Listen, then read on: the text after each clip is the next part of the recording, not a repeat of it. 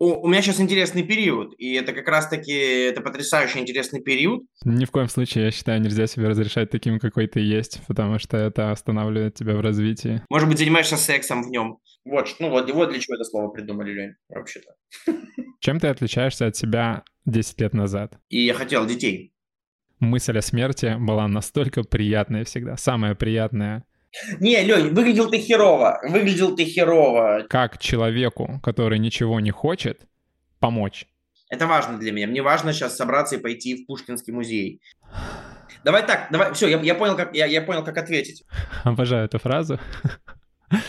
В 22 году я искал отношений, и я чувствовал себя а можно сначала я спрошу, почему у тебя изменилось это отношение? Ну, это не цель, быть хорошим человеком картина всего мира сразу нарисована в голове. Мы немножко говорим про разное.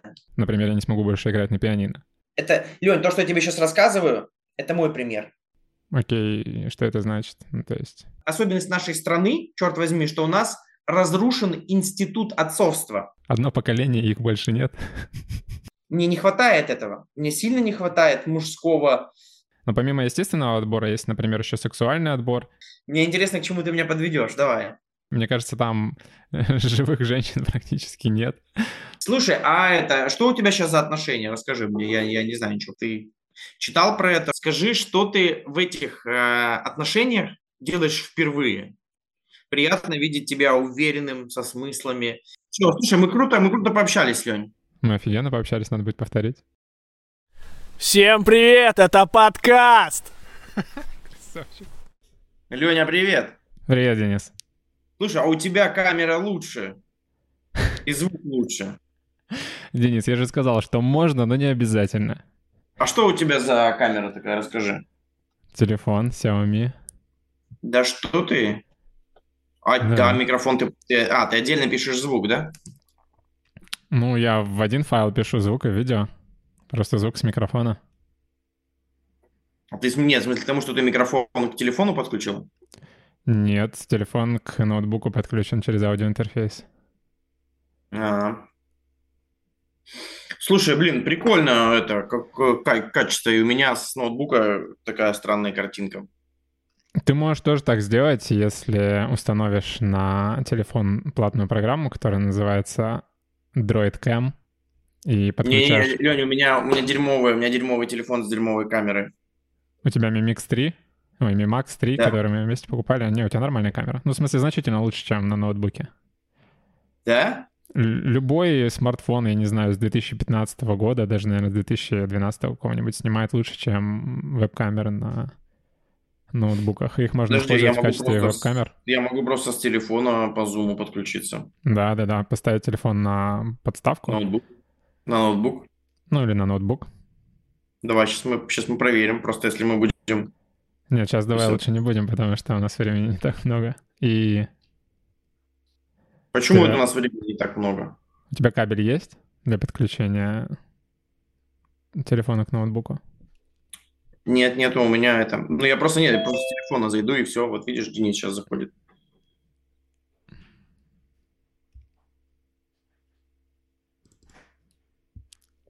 Нет, ты, ты меня не так понял. У тебя выключен микрофон?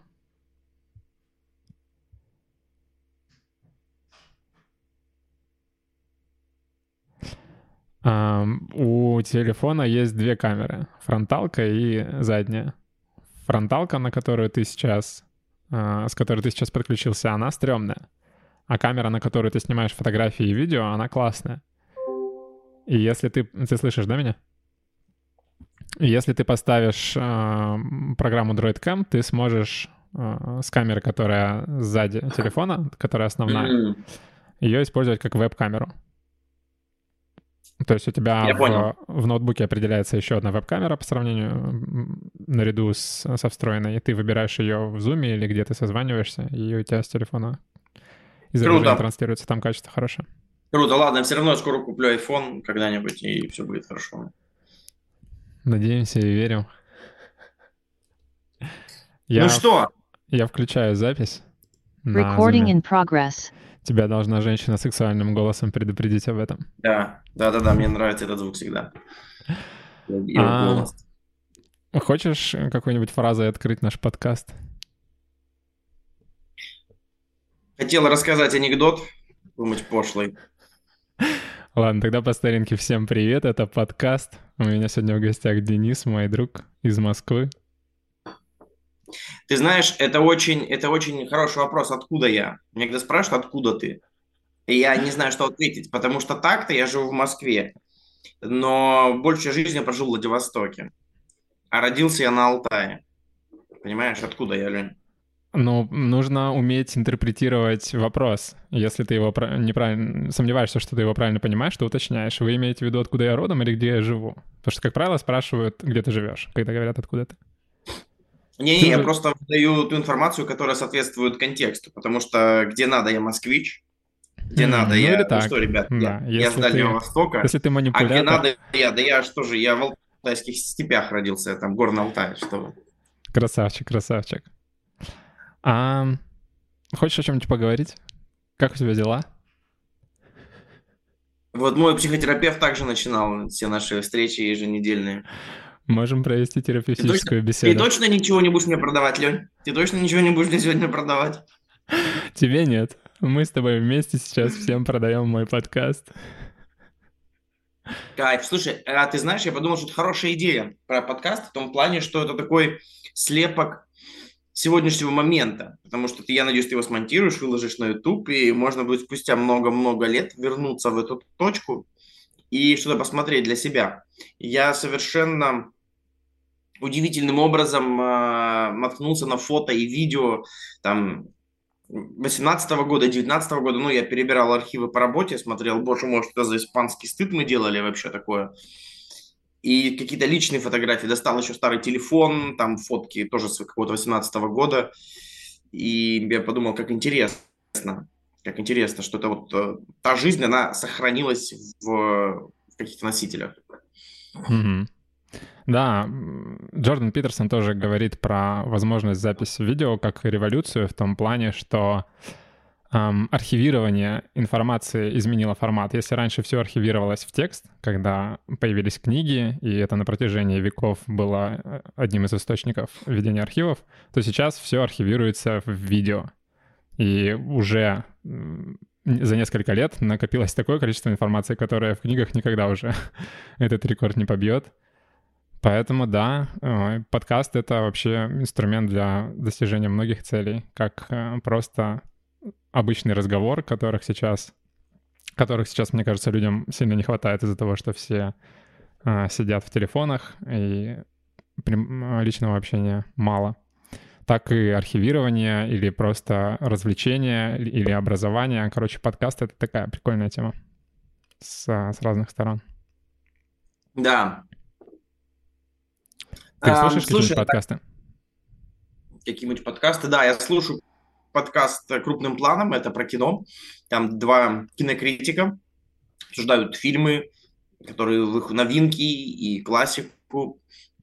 И они очень, очень круто это делают, да, он небольшой по размеру, 30-40 минут, максимум час, но они дают и оценку, и структуру, и м- какие-то... очень качественный профессиональный разбор. Вот mm-hmm. это я больше всего слушаю еще один подкаст по литературе, там есть про, про писателей, про книги. И, наверное, все из постоянного. Ну, а периодически на что-то натыкаюсь, конечно. А ты кино смотришь? Да, смотрю кино. Прости, я чихнул. Будь здоров. Наш подкаст живой. Это сама жизнь. Да, это Он прекрасно. протекает, так протекает. А ты просто рассказал про подкаст про кино, я подумал, а не заменяет ли он тебе просмотры фильмов? Он дополняет. Угу. Ты смотришь... А, Потому что какие-то какие фильмы я смотрю, какие-то фильмы я смотрю, которые они обсудили в подкасте, а иногда бывает так, что я послушаю подкаст, посмотрю фильм, а потом еще раз пошлю, послушаю подкаст, потому что э, у каждого из нас есть своя картина мира, свой опыт, свой набор каких-то стратегий, которыми мы воспри, воспринимаем реальность. Э, и это кайфово, это классно. Но очень здорово посмотреть еще с других углов о каких-то вещах я не думал, о каких-то вещах я не смотрел, о, ничего себе, оказывается, вот в этом фильме режиссер, он это не просто так, он еще поднимает там повестку там гендерного равноправия. И оказывается, это вообще тема его творчества на протяжении многих кинолент. И такой, о, и оказывается, вот эта вот тема гендерного равноправия, она у него развивается вот таким вот образом. Ну, это такой вот. У нас, наверное, сегодня будет душный подкаст, потому что я душнила, и, ну, как бы я всем это говорю. Хорошо, но я постараюсь... Сразу. И как, и как будто бы это как будто бы это развязывает мне руки. Да, я могу... Если, знаешь, как, как интересно, если ты о чем-то сказал, значит, ты можешь это делать. Ну, мы так привыкли воспринимать, да? Вы знаете, я рассказываю пошлые анекдоты про члены. И ты предупредил в начале вечера, и потом люди, знаешь, как-то уже не удивляются, что анекдоты про члены. Да. А, ну, я постараюсь тебя проветривать время от времени. Хотя... Да, Лень, я... пожалуйста. Я, ты уже я... подкасте? Я, я могу задавить э, твою душноту своей, своим тупизмом, своим медленным. Я когда иногда пытаюсь, я смотрю подкасты, которые записываю, и у меня такой, э, ну вот началось, короче. Меня прям раздирает от того, как мне не нравится, как я говорю, когда думаю. Я очень большие паузы между словами делаю, говорю невнятно и с одной стороны, мне нравится заставлять себя практиковать это, с другой стороны, я понимаю, что надо много работы проделать, чтобы прийти к тому, что хочется. Ну или разрешить себе быть таким, таким каким а, есть. Нет, ни в коем случае, я считаю, нельзя себе разрешать таким, какой ты есть, потому что это останавливает тебя в развитии. Нужно... Опачки! А вот здесь вот, а вот, вот она, вот она первая наша, да, точка. Давай, точка. зацепились, ништяк. А, почему ты, ну, почему такая логическая конструкция, что если мы себе разрешаем быть такими, какими есть, почему это останавливает развитие? Почему принятие, почему принятие себя таким, как есть, означает остановку в развитии? Ты говоришь, да, сегодня я такой, да, я себе разрешаю быть таким, но я хочу быть вот, но я хочу уметь еще это, я хочу еще делать вот это. И ты начинаешь, и ты начинаешь э, изучать, развиваться, работать над собой уже из другой точки, понимаешь? Не из точки, блядь, я говно собачье, и мне надо стать нормальным, а из точки я уже нормальный, я уже крутой, я хочу еще вот это. Понимаешь, разный стартовый разные стартовые позиции тогда. Слушай, ну много можно из, из множества разных точек э, двигаться вперед. Можно из точки «я тупое говно», а можно из точки, что я могу быть гораздо лучше. И я не считаю, что одно другому противоречит. А почему, почему принятие останавливает э, развитие, как ты сказал? Ну, я считаю, что, может быть, оно и не останавливает, но оно значительно его замедляет, потому что Почему? я считаю, что а если человеку дать свободу, то он будет значительно менее продуктивен, чем если его ограничить. Подожди, Потому... подожди, подожди. А почему, а почему сейчас мы к свободе, к свободе тоже можем вернуться, но почему принятие означает дать свободу? Или ну нет, это безусловно свобода, да. Ты сказал какая? разрешить себе. Разрешить, разрешить это дать свободу. Себе. Запретить это ограничить. Но разрешить себе это не только можно интерпретировать, это разрешить себе это как поле вариантов, понимаешь? У тебя нету внутри... Это, это может быть разная свобода. Ты пришел но... на участок строить дом. Ты пришел на участок строить дом. Но, к примеру, ты рос в такой семье, где окна должны быть только на север. Не знаю. Ну, к примеру, да. И ты пришел на участок строить дом, и у тебя только три варианта, чтобы окна были на север. Но если ты себе разрешаешь, ты говоришь, да, я рос в семье, где окна были только на север, но окна могут быть еще на восток, на юг, на запад, и тогда у тебя гораздо больше количество вариантов появляется. Это не только, ну то есть, и это, это действительно свобода, свобода действий. Ну, Понимаешь, я говорю, я говорю про запрещение только одного варианта, это ничего не делать. Я... Э... А почему, если мы себе... Я, извини, я буду докапываться, да? А, почему, если мы принимаем себя, то мы разрешаем себе ничего не делать? Почему так? А что, что такое принятие себя, если не разрешение себе оставаться таким, какой ты есть? А, это разные вещи. Это да, разные вещи в том плане, что когда я говорю, что я такой, какой я есть, я допускаю. Я допускаю себя таким. Я разрешаю себе быть таким. Но это не означает, что я не хочу чего-то изучать, чему-то учиться и где-то развиваться. Это вообще не означает. То есть а вот эта теза, что я такой, какой я есть, я классный, я крутой, я кайфовый, это не равно. Это не равно, я буду оставаться таким же всегда. Нет. Это не равно, я перестану дальше идти вверх по какой-то лестнице. Ну, может быть, это субъективно. А, может быть, для тебя это не значит, а для меня значит. Потому что я по себе знаю, что если я себе разрешаю не делать, то я не буду делать.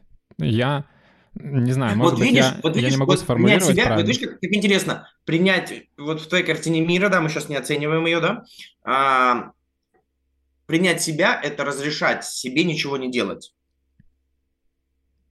Mm. Как интересно, как интересно. Ну, то есть, если я себя люблю, если я себя принимаю, это значит, что я могу ничего не делать.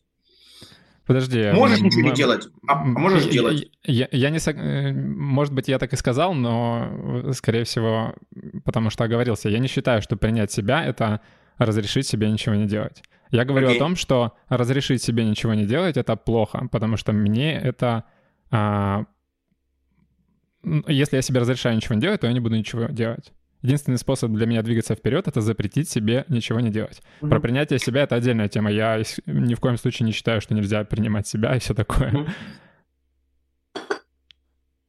Mm-hmm. Слушай, это очень интересная штука. Мы, наверное, плавно подошли к той точке, к, к тому вопросу, который ты спросил в начале меня, про что ты хочешь сегодня поговорить. Так. А, у, у меня сейчас интересный период, и это как раз-таки, это потрясающе интересный период. Точка какая-то обнуления, точка перехода, точка какого-то нового этапа. Я ее называю экзистенциальный кризис. Я придумал mm-hmm. такое название. Класс. Я придумал другой, но я придумал называть этим названием этот период. И, наверное, это тоже про принятие в том числе.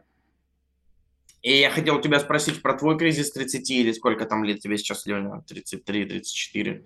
Был ли он у тебя, как ты его смотришь? Потому что, потому что вот этот февраль, вот этот февраль, который сейчас происходит, и немножко до этого, он у меня происходит в ощущениях полного, в ощущении полного нуля. Что я ничего не достиг, что я ничего не смог, что я ничего не добился, и все вот эти вот 33 года, которые были, это были блуждания по собственным страхам, болям и чему-то еще.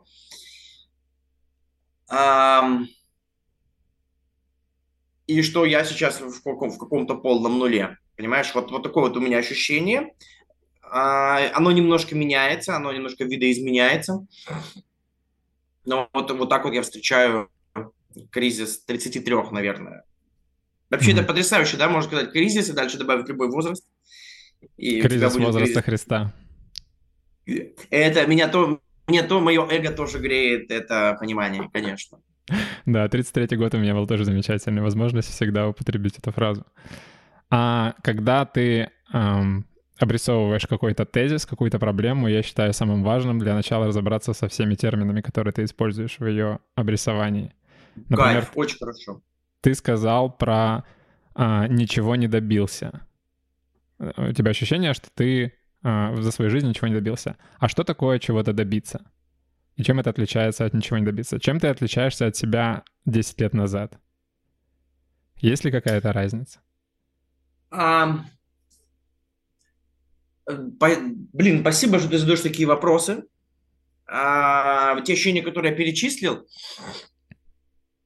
это ощущения, как сказать, очень со- состоянческие, какие-то эмоциональные. А там нету базы логической, там нету конструктивной базы, как я сейчас понимаю, да, там какая-то база другая. Вот, я, вот база я сейчас вот так вот чувствую. И то, что мы говорили, что мы подкаст, это такой слепок реальности, да, можно будет вернуться, посмотреть. И я пересматривал фотографии десятилетнего давности себя там большая разница. Мне хочется сказать колоссальная. Мне хочется сказать слово колоссальная разница, но я не знаю, действительно ли она там такая или нет. Вот, конечно, разница большая, и Наверное, я понял, я понял, откуда эта штука идет. У меня ощущение, что у меня внутри очень огромный ресурс, очень большой, невероятный ресурс в виде там навыков, компетенций, каких-то э, тех стратегий, там каких-то, не знаю, паттернов, э, каких-то там состояний, ощущений, ну, то есть большой глобальный, как работает мой мозг, как я, какой я есть вообще. Огромный ресурс, я его использую, может быть, на полпроцента и ничего не добился, наверное, это имеется в виду, что я э, не сделал то, чего мог сделать, исходя из того объема, который есть. Ну, типа, у тебя есть э, там машина какая-нибудь, какая машина? Назови любую машину. Renault Duster. У тебя есть Renault Duster, да, а ты его используешь для хранения инструментов. Угу. Только и всего. Вместо того, чтобы взять, поехать по бескрайним дорогам, автострадам Америки. Вот такая вот образ у меня родился. А ты в, в, в Приморском крае где-то хранишь в нем э, тяпки, понимаешь? Вместо того, чтобы путешествовать по бескрайним автострадам Америки. Хуже, США. я даже тяпки в нем не храню. Лен, ты даже не хранишь в нем инструменты. Нет, ну ты, видишь, ты ездишь хотя бы в Владивосток, э, Приморский край, что-то еще. Может быть, занимаешься сексом в нем. Я хочу тебе, как обладатель Мурана, и, кстати, это вообще машина. Это очень прекрасное место для занятия сексом. Хорошо, я учту. Вопросы, которые у меня возникают, а, пока я слушаю то, что ты говоришь. А, не, нереализованные, нереализованные возможности, не какой-то неиспользованный ресурс, который у тебя есть. А, а ты, у тебя есть представление о том, как вот ты привел пример с машиной, да, что на ней можно рассекать по автострадам Америки. А, а что можно делать с твоим ресурсом, на твой взгляд?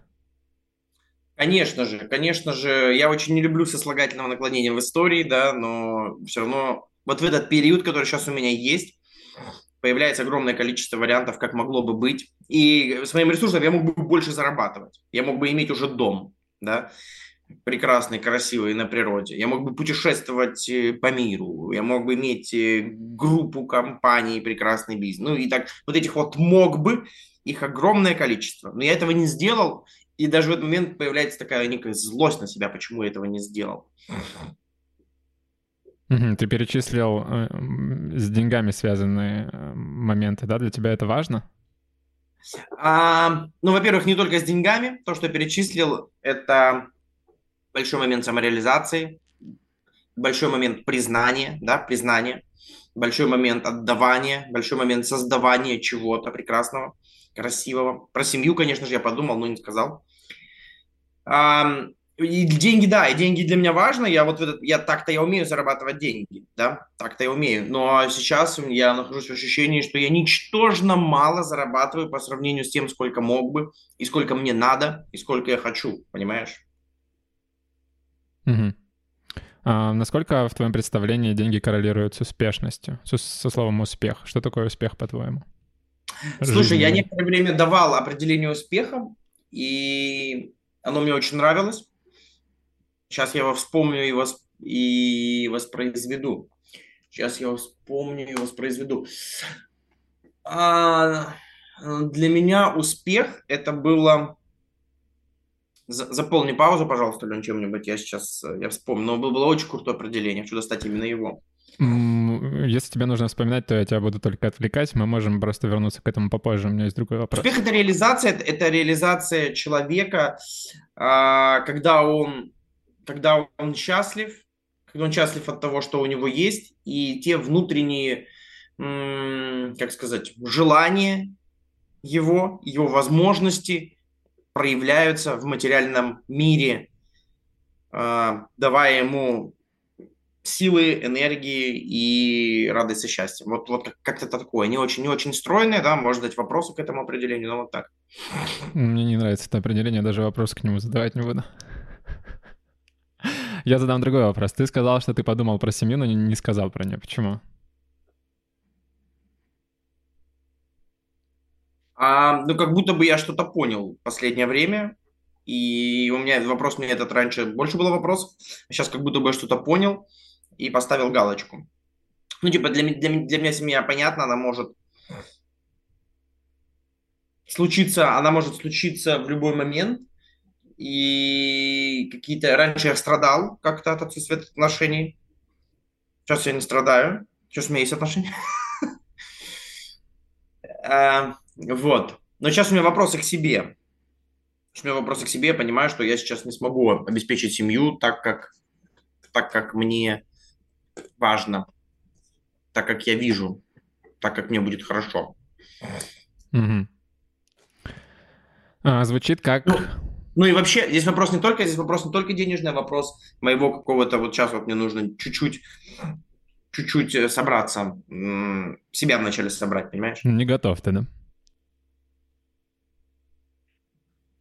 Как так, тебе... я думаю, можно так сказать. Я думаю, можно так сказать, но можно ли быть готовым к семье? У меня, у меня был опыт Хороший семьи. Вопрос. У меня был опыт семьи, и я тогда был готов. Я входил в семью из желания. И я хотел детей.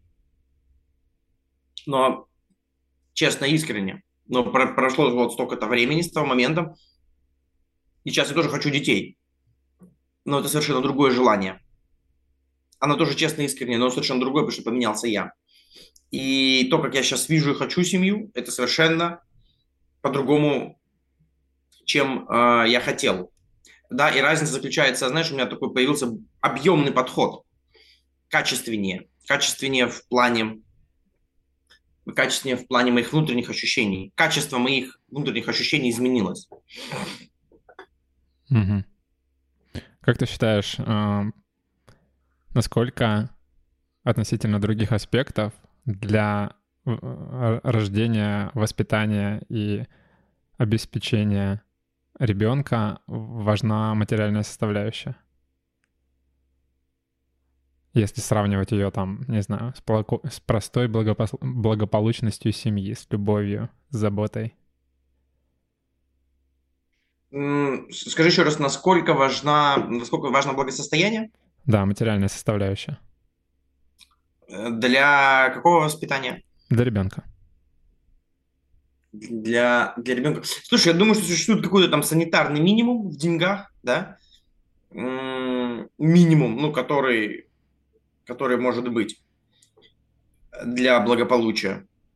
Потому что э, мне, мне думается, что... Нет, так-то, так-то ребенок может вырасти в холщовом мешке, да, где-нибудь э, в деревне, в поле, ну, в кавычках, я сейчас такой очень. Uh-huh, uh-huh. Ничего не имею против деревни, ничего не имею против поля, да. Э, но видишь, в чем дело? А, помимо ребенка есть еще мои ощущения с которыми, ну, вот я есть такой, какой есть, с этим мы ничего не сделаем. И если мне будет некомфортно, то и ребенку будет некомфортно. И если я не могу позволить своему ребенку что-то обеспечить, я буду от этого мучиться. Если тебе будет некомфортно, то ребенку будет некомфортно. Конечно. Конечно, мои, угу. ну, типа, мне, мне кажется, что самое главное, это, что бы ни происходило, ребенку действительно похрену, сколько стоят его штаны, да? Ребенку похрену, путешествует он или нет, он никогда не знает о прекрасности других стран, пока он там не побывает, да? Но, наверное, самое главное, это, что его родители спокойны, он чувствует в них уверенность. Это не означает, что родители что-то не переживают. Родители тоже переживают переживают какие-то состояния ощущения, важно их не прятать, важно быть честным да, со своим детем. И что? Вот это, наверное, перво, первоочередное состояние, состояние родителей, состояние той системы, в которой он находится. Mm. Uh, не знаю, ты говоришь про комфорт, uh, а я возвращаюсь к тому, что для меня комфорт — это состояние хуже, чем некомфорт. То есть это то же самое, о чем мы говорили, когда я говорил, что я запрещаю себе не двигаться вперед. Я точно так же запрещаю себе быть в комфорте, потому что если ты в комфорте, то ты всегда им пользуешься. Ты даешь себе возможность ничего не поделать, отдохнуть, расслабиться, забить. Это комфорт. Когда а дискомфорт или ограничения, они заставляют тебя двигаться вперед. И когда ты говоришь, что а, возможно, ты так не думаешь, и я скажу неправильно, ты считаешь, что для заведения ребенка для начала нужно обеспечить комфорт. Для меня это звучит как, во-первых, что-то не, нереалистичное, недостижимое, потому что, не знаю, воспитывать, растить младенца, маленького ребенка и при этом быть в комфорте — это несовместимые вещи, потому что ребенку ну, нужен постоянный э, уход и внимание, это бессонные ночи и так далее, это дискомфорт. Возможно, ты говоришь о другом комфорте. А, слушай, ну я имел в виду, здесь я имел в виду ну, какую-то внутреннюю спокойность, что ли, внутреннюю готовность, э, ну, не вот, не вот, не вот это вот дергание, да, не, не вот это вот дергание. Mm. Не, не вот этого дергания. Слушай, как, э, ну, мы сейчас к этому ко всему можем вернуться, как у тебя, ты помнишь, у тебя, был ли у тебя какой-то вот кризис на стыке вот этих лет, потому что 30 лет это та, та точка, да, тот рубеж, когда мы уже что-то про себя знаем, гораздо больше, чем в 25 и в 26, когда мы уже накопили какой-то багаж, и у нас происходит какое-то переосмысление себя, и мы уже более осознанны, да, прости за дурацкое вот это слово, в последнее время оно мне не нравится, потому что оно затыкает все дырки. Можешь вот. передо мной не извиняться за слова, я, в отличие от тебя, все слова люблю. Это, блин, кайф, потрясающе. Да. Было ли, что, у тебя, что было у тебя? Что было у тебя? Может быть, ты сейчас тоже в таком состоянии?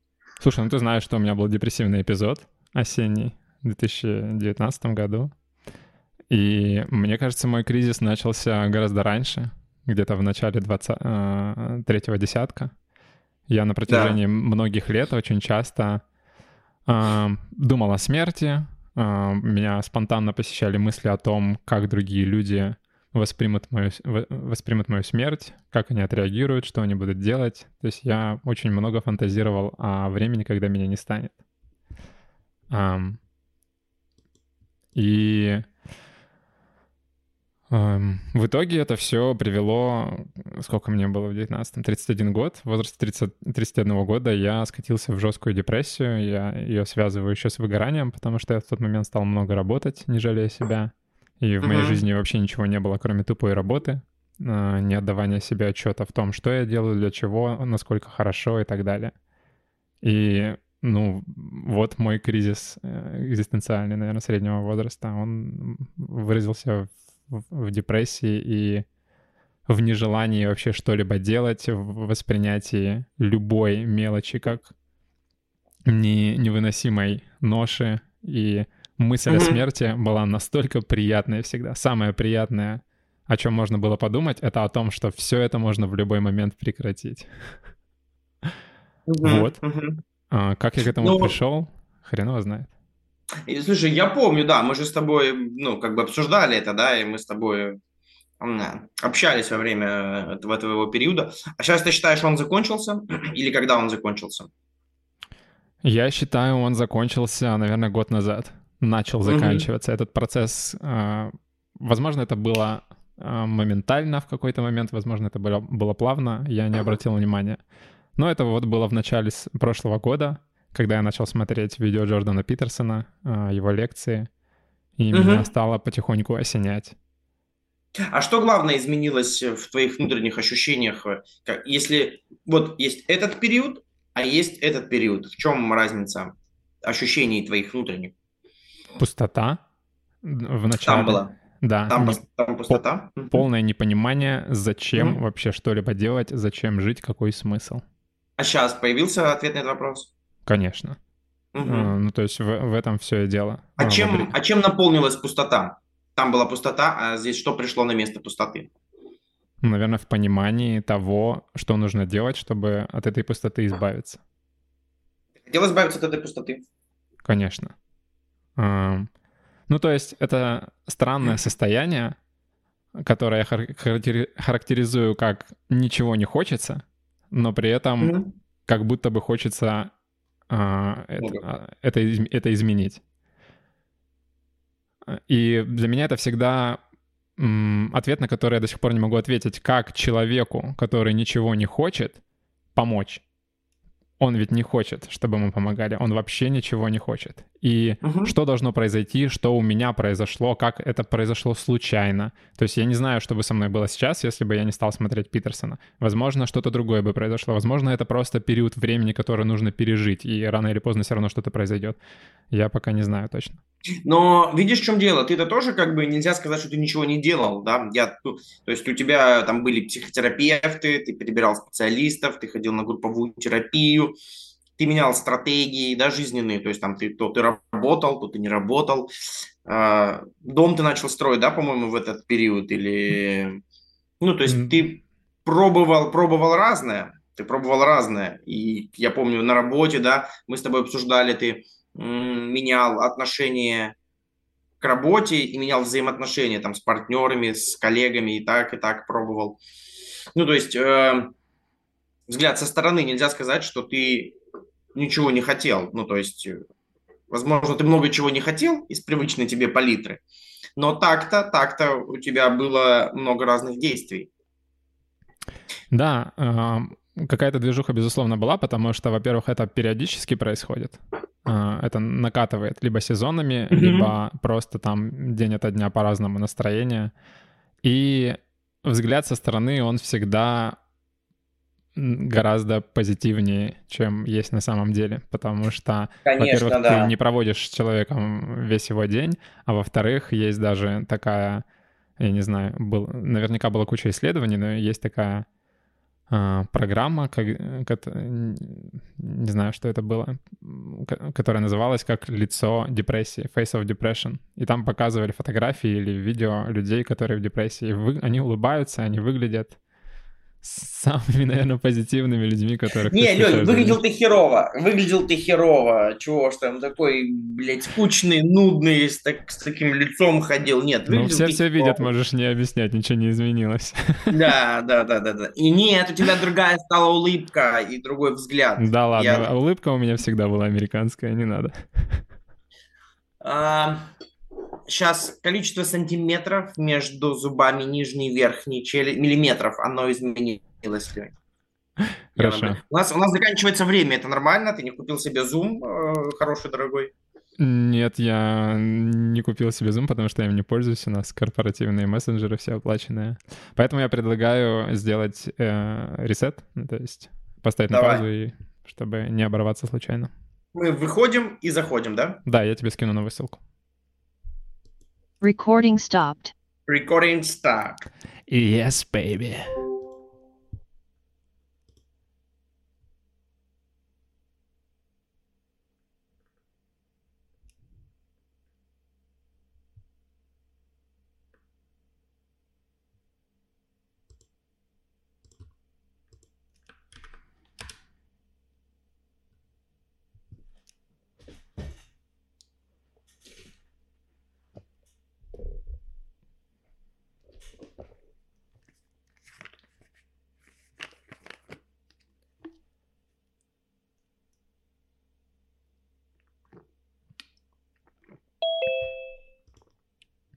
Дин-дон.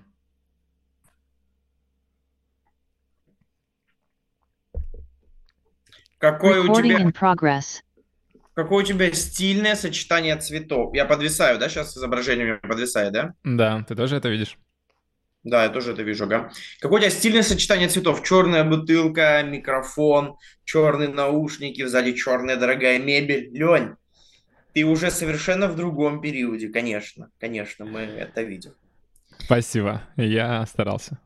Слушай, ты знаешь, очень интересно, что ты сказал, этот период начался, да, сильно раньше, и тяжело определить, когда действительно он начался, да, это же наше внутреннее восприятие. И у меня-то, ну, тоже такая история, я э, развелся в 2019 году, это был счастливейший брак, это был потрясающий развод, я благодарен и за начало, и за конец.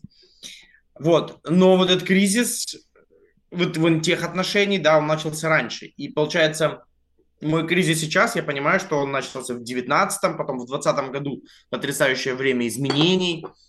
И так много всего наложилось, я переехал, да, я переехал в Москву, и это тоже было, было таким, как сказать, это было таким ну, стрессом, да, определенная стрессовая ситуация, у тебя меняется круг общения, меняется среда обитания, и ты на новой территории, где тебе нужно заново эту территорию осваивать, чего-то находить для себя, чего-то открывать и так далее. И, знаешь, у меня было такое интересное наблюдение, что э, я переехал в 21 году, но я понимаю, что э, переехал-то я только в 22-м. Ну, то есть твое физическое перемещение – из одной точки в другую не означает, что ты живешь в другом месте. И весь 21 год, во-первых, у меня он был, он был потрясающий, он был переездах, в командировках, проектах по всей стране. Но я понимаю, что весь 21 год я находился еще где-то там, в Владивостоке. И только, наверное, в 22-м я переехал в Москве в новую, в другую квартиру, и я уже начал себя как-то ассоциировать с этой территорией, с этой локацией. Ну и какие-то уже опорные точки более-менее нащупывать. Угу.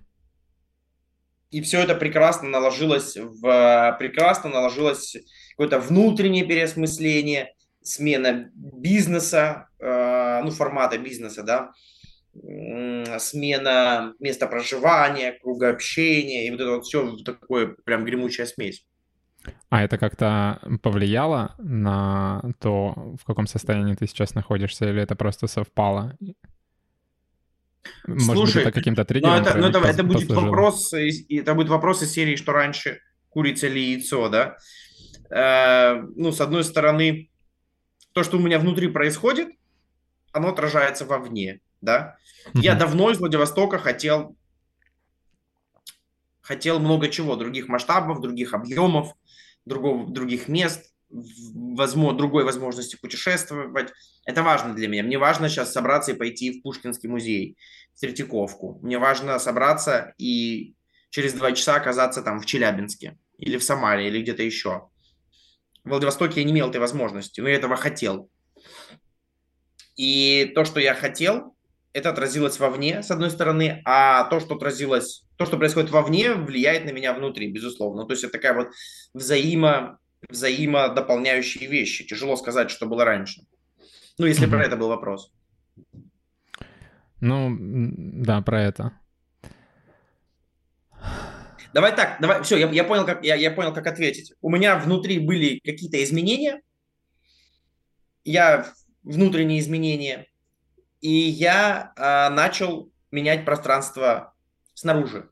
И это пространство снаружи еще более стало, усилило мои внутренние изменения, стало таким катализатором. Но, наверное, спускной крючок был вот здесь где-то. Или вот здесь. Или, или вот тут где-то. А, не знаю, насколько это было бы возможно, но если бы ты не переехал, это произошло так, бы, но позже или что?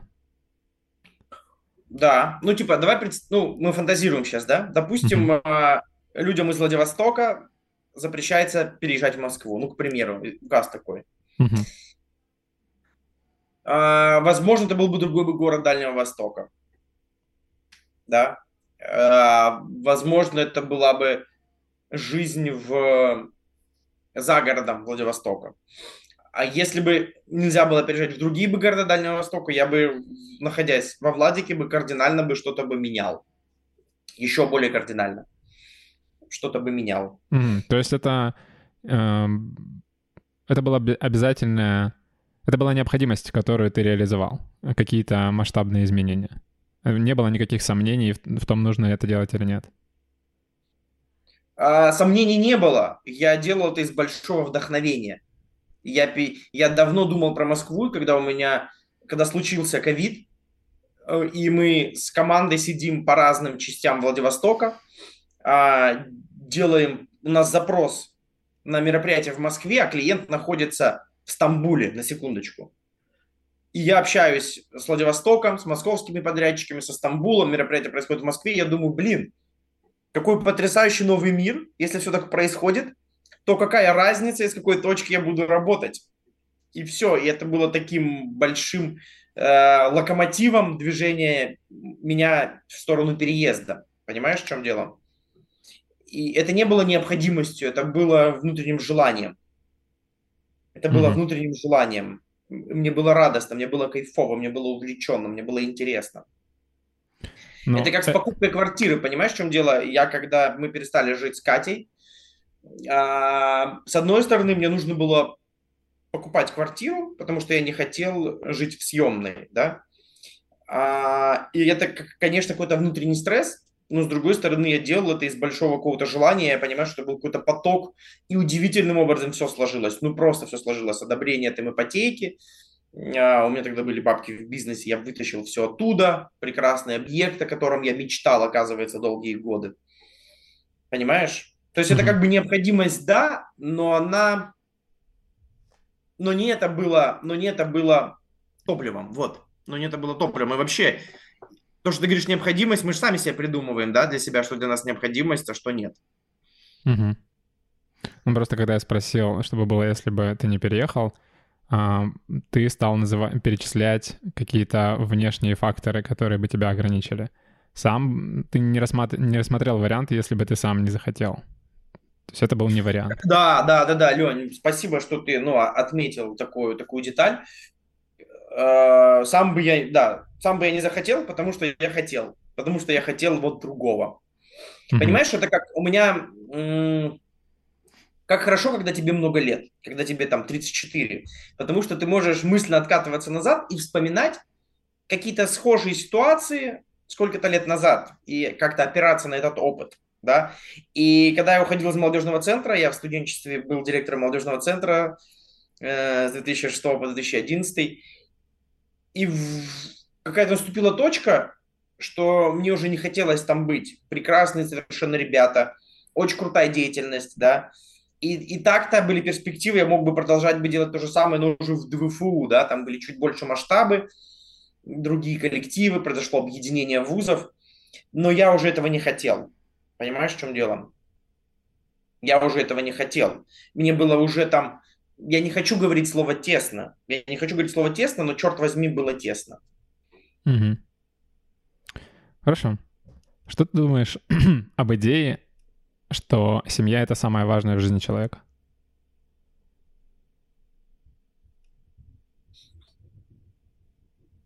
Я думаю, что вот эта вот фраза самая важная в жизни человека определяет сам человек. У каждого самое важное будет свое. Но семья, это, я считаю, что это очень важно. Это большая человеческая реализация, это большой ресурс, это большая опора для человека.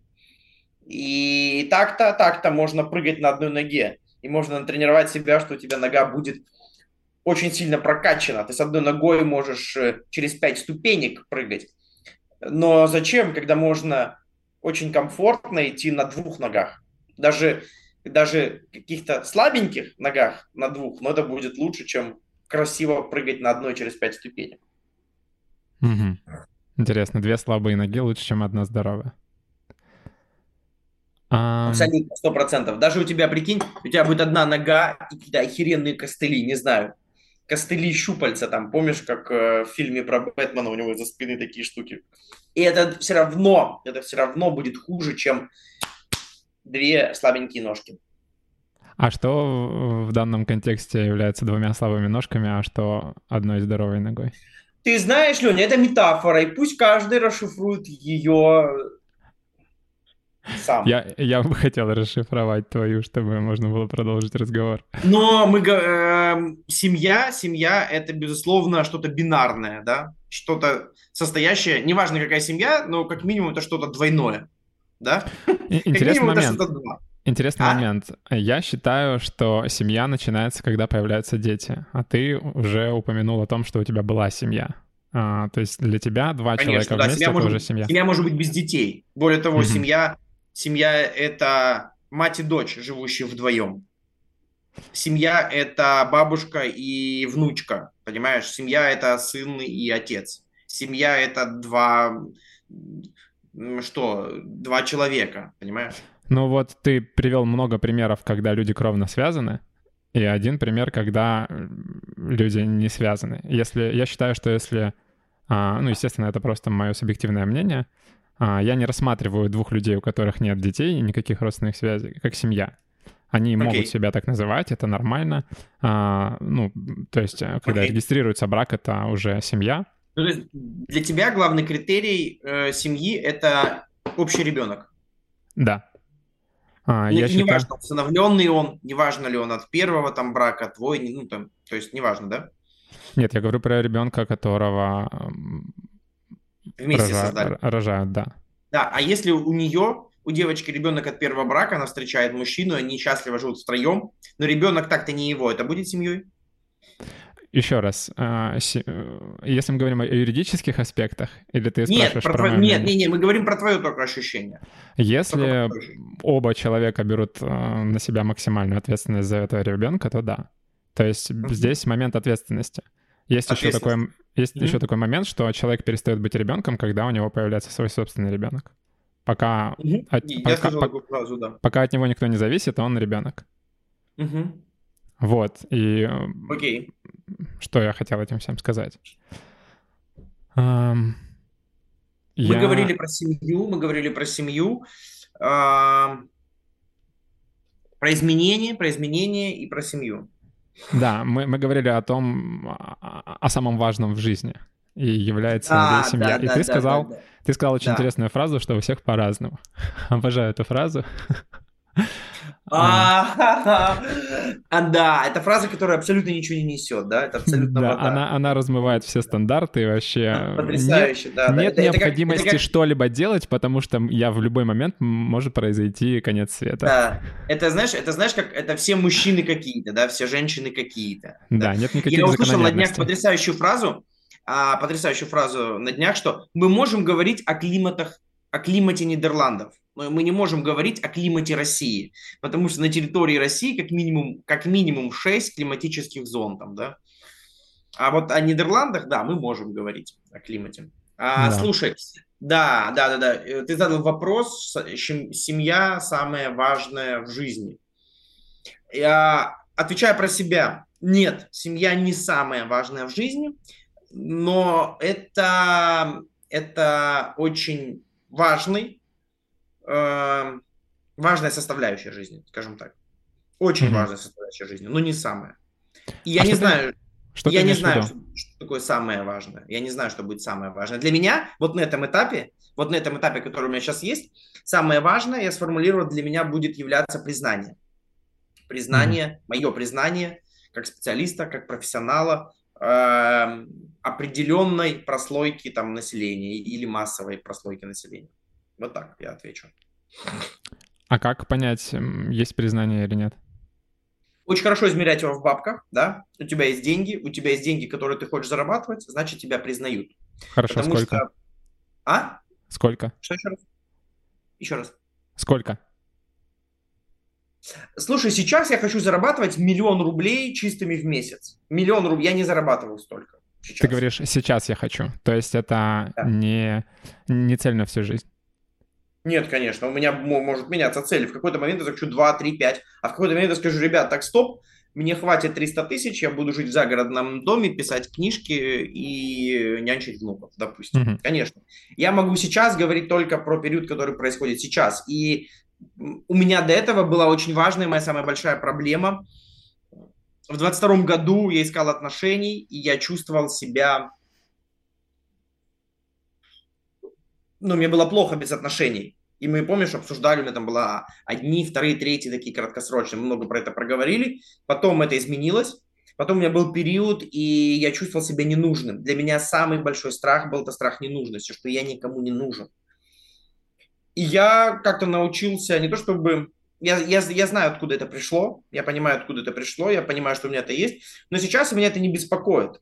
Сейчас это моя ненужность, она видоизменилась в признание. Я хочу быть признанным профессиональным сообществом, я хочу быть признанным клиентами, я хочу быть признанным экспертами, я хочу быть признан еще кем-то, я хочу, чтобы про меня говорили, я хочу, чтобы знали, что я это я, что я делаю такие крутые проекты, я хочу делать эти проекты.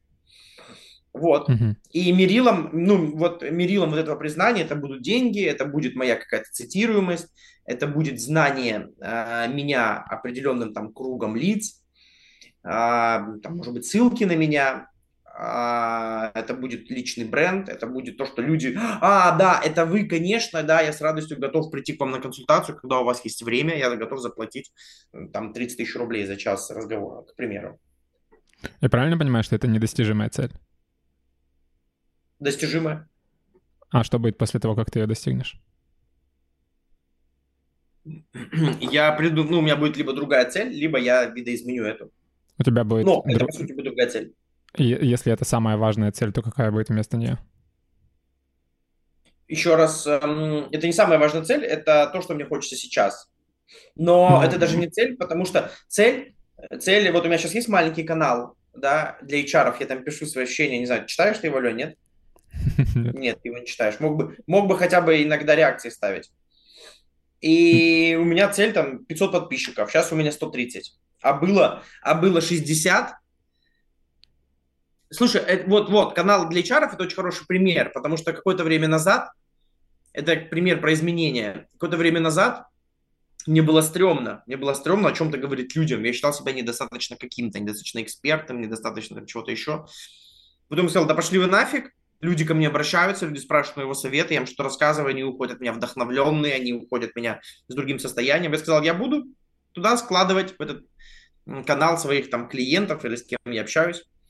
Вот. И потом я его забросил, потому что нужно было что-то писать, а сейчас я пишу, да, потому что мне кайфово, мне интересно, я придумал одну крутую механику, и я, и я за сутки, за двое суток привел туда, а, привел туда 70 новых подписчиков. Казалось бы, это какая-то ерунда, но это говорит мой внутренний критик. Так-то я увеличил объем канала в два раза за сутки, практически бесплатно. Угу. Причем качественными подписчиками, не ботами. Ну, подписчиками из тех чатов, которые мне нужны. Угу. К чему я это? Вот это цель, вот это цель, да? А вот то, что я тебе говорил про признание, это мой внутренний сейчас дефицит. Это то, чего мне хочется.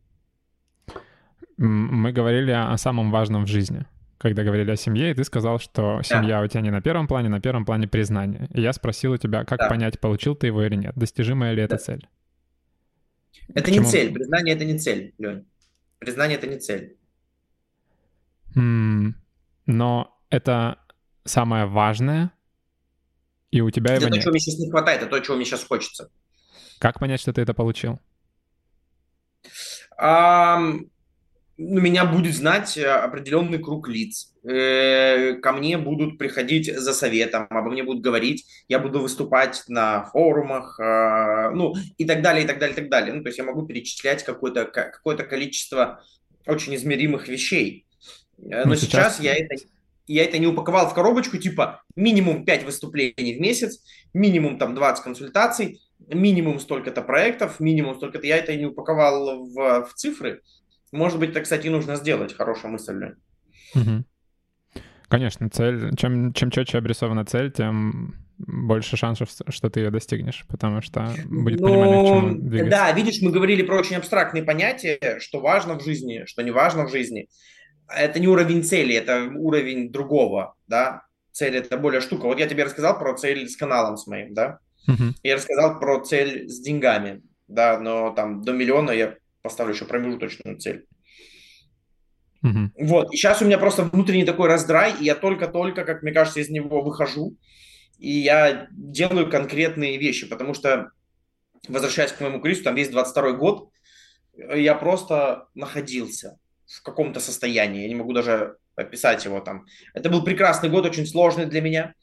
Я что-то делал, там у меня был, э, у меня был психотерапевт, я много занимался, у меня был мой личный коуч, я сам был наставником для некоторых проектов и для некоторых людей, я там изучал искусство, ну, я что-то делал, да, я что-то делал, но я не двигался целенаправленно к тому, что для меня важно, потому что я в тот момент вообще не понимал, что для меня важно.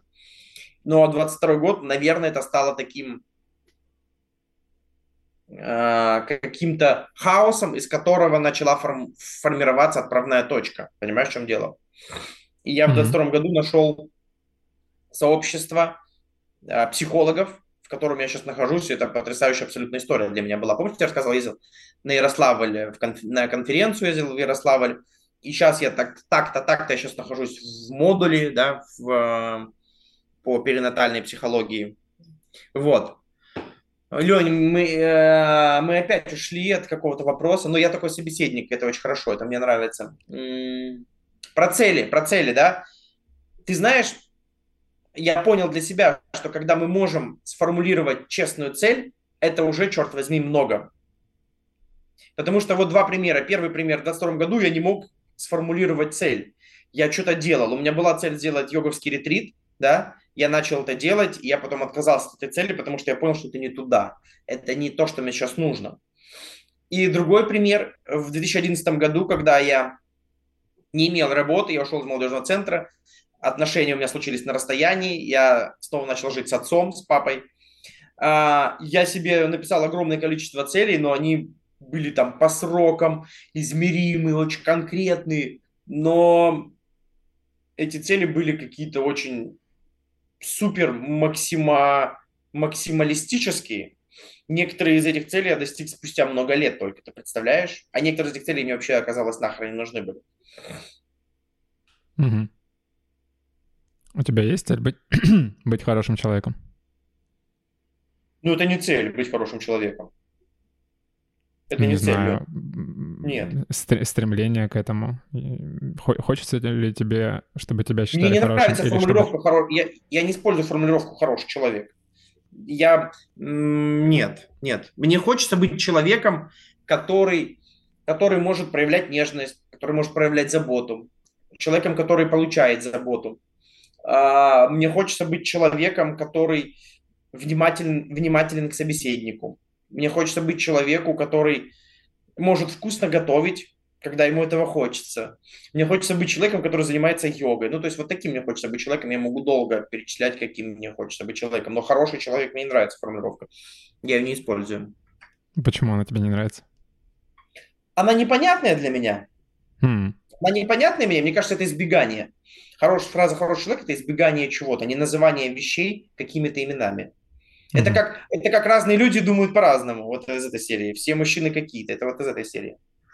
А если рассмотреть эм, слово «хороший» как показатель э, в, э, хорошее выполнение своей функции? Например, э, хорошая чаша — это та, которая не проливает воду. Хорошая ложка — это которая доносит суп из чаши в рот. Слушай, ага. я понял, что ты говоришь, но если мы уберем слово «хорошее» отсюда, ничего не поменяется. Ну, то есть чашка доносит воду, там ложка не проливает. Ну, и есть... Э, я про это и говорю, что хороший подразумевает, что это выполняющий свою функцию. То есть если говорить... Если ты уберешь а. слово «хороший» из этого предложения, ничего не изменится, Лень. Оно не нужно здесь. Mm. Ну, недопонимание, мне кажется, у нас. Я вот к чему хочу привести. А, есть такое мнение, что хороший человек — это человек, который хорошо выполняет свои роли. Можно что хорошо... Значит хорошо? Подожди, что значит хорошо выполнять свою роль? Давай. А, ну, смотри, есть э, чаша, которая протекает, а есть, которая mm-hmm. не протекает. Можно сказать, mm-hmm. что та, которая не протекает, хорошо выполняет свою роль, а та, которая протекает, плохо. Или Мы хуже? не знаем роль той чаши, которая протекает. Может быть, это фонтан, понимаешь? И как чаша... мы знаем? Мы сами определяем. Мы хотели сделать вот, чашу, Лёнь, которая... Вот, вот. Ну, то есть э, мы можем э, э, разобраться с понятием «хорошая чаша», если мы сами решим, что хорошая чаша — это та, которая не протекает. Разве мы не можем разобраться с понятием «хороший человек» в этом же смысле? Если мы скажем, например, что хороший человек — это... То есть декомпозируем. Это человек, который хорошо выполняет свои роли. Какие роли может выполнять человек? Это может быть гражданин, член сообщества — это может быть отец, это может быть муж, это может быть сотрудник организации. Сотрудник организации, ты можешь сказать, хороший или плохой? А, согласен с тобой, согласен с тобой. Давай на примере отца, допустим, да? А, отец, который выполняет свою роль, это какой отец? Расскажи. А, ну, отец, который выполняет э, свои обязанности, то, что должен делать отец. Он обеспечивает безопасность семьи, он обеспечивает ее э, всем необходимым для выживания и проживания, для комфорта. Он э, воспитывает своих детей, доносит им свои ценности, обеспечивает им полноценную жизнь. А, да, а теперь давай просто уберем слово «хороший отец» и скажем, что отец, который вот это вот все делает, он мне нравится, допустим, нравится тебе, потому что есть люди, Понимаешь, есть люди, которые говорят, я child-free. Я child-free, для него понятие «хороший отец» вообще, ну, как он, да? Ну, давай, да, при, приведи мне два отличающихся понятия «хороший отец». Два отличающихся понятия «хороший отец»? Да. Супер, да. Мне э, хороший, кто-то скажет, хороший отец – это тот отец, который на праздник готовит шашлыки, привозит его свои, привозит им своих, своим детям, да? Uh-huh. А кто-то скажет, блин, черт возьми, я вегетарианец, я не ем мясо 10 лет, а мой отец до сих пор готовит шашлык и пытается мне его привести, а я ему много раз говорил, что я не ем мясной шашлык. То есть Он не интересуется мной. первый отец, который кормит своего сына вегетарианцем мясом, это хороший отец? Ну, я говорю, что один, один и тот же факт, один и тот же факт для кого-то может быть хорошим, а для кого-то нет. Вот я про что говорю. Для кого факт, что человек кормит мясом своего сына вегетарианца, а, является хорошим?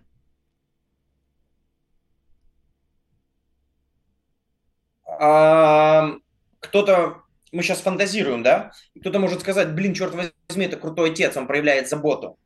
Он, э, да, он не разбирается вот это веганство, фрутарианство, но он готовит шашлык и таким образом проявляет заботу. Это очень приятно, черт возьми. Это, Лень, то, что я тебе сейчас рассказываю, это мой пример. Мгм. Это пример меня и моего отца. И я одновременно нахожусь и в той позиции, и в той позиции, когда каждый раз на семейном обеде мой папа предлагает мне какую-то мясную закуску или мясной шашлык. Я думаю, блин, папа, черт возьми, я же тебе много раз говорил, что я не ем мясо. Зачем ты это делаешь? Но в тот же самый момент я говорю, что, блин, он такой классный, он заботится обо мне. И он, он делает мне приятно так, как он может. Я ему за это благодарен. Понимаешь? Мгм. Это мой пример. Это происходит внутри одного человека, меня. А если мы возьмем большее количество людей, там будет еще больше неоднозначного и непонятного. И слово «хороший», оно просто потеряет вообще, потеряет вообще все. Потому что это ни о чем, слово «хороший». Ну, мы вернулись к, к понятию, что все люди разные. Видимо, от этого никуда не деться. То есть ты считаешь, Ну, потому что что нельзя, зашли на такую тропинку. нельзя охар- охарактеризовать ничего хорошего, потому что хорошо для всех разное. Да. И, и для тебя эм, качественное выполнение своей функции, своей роли нельзя назвать хорошим, потому что для кого-то это будет плохо.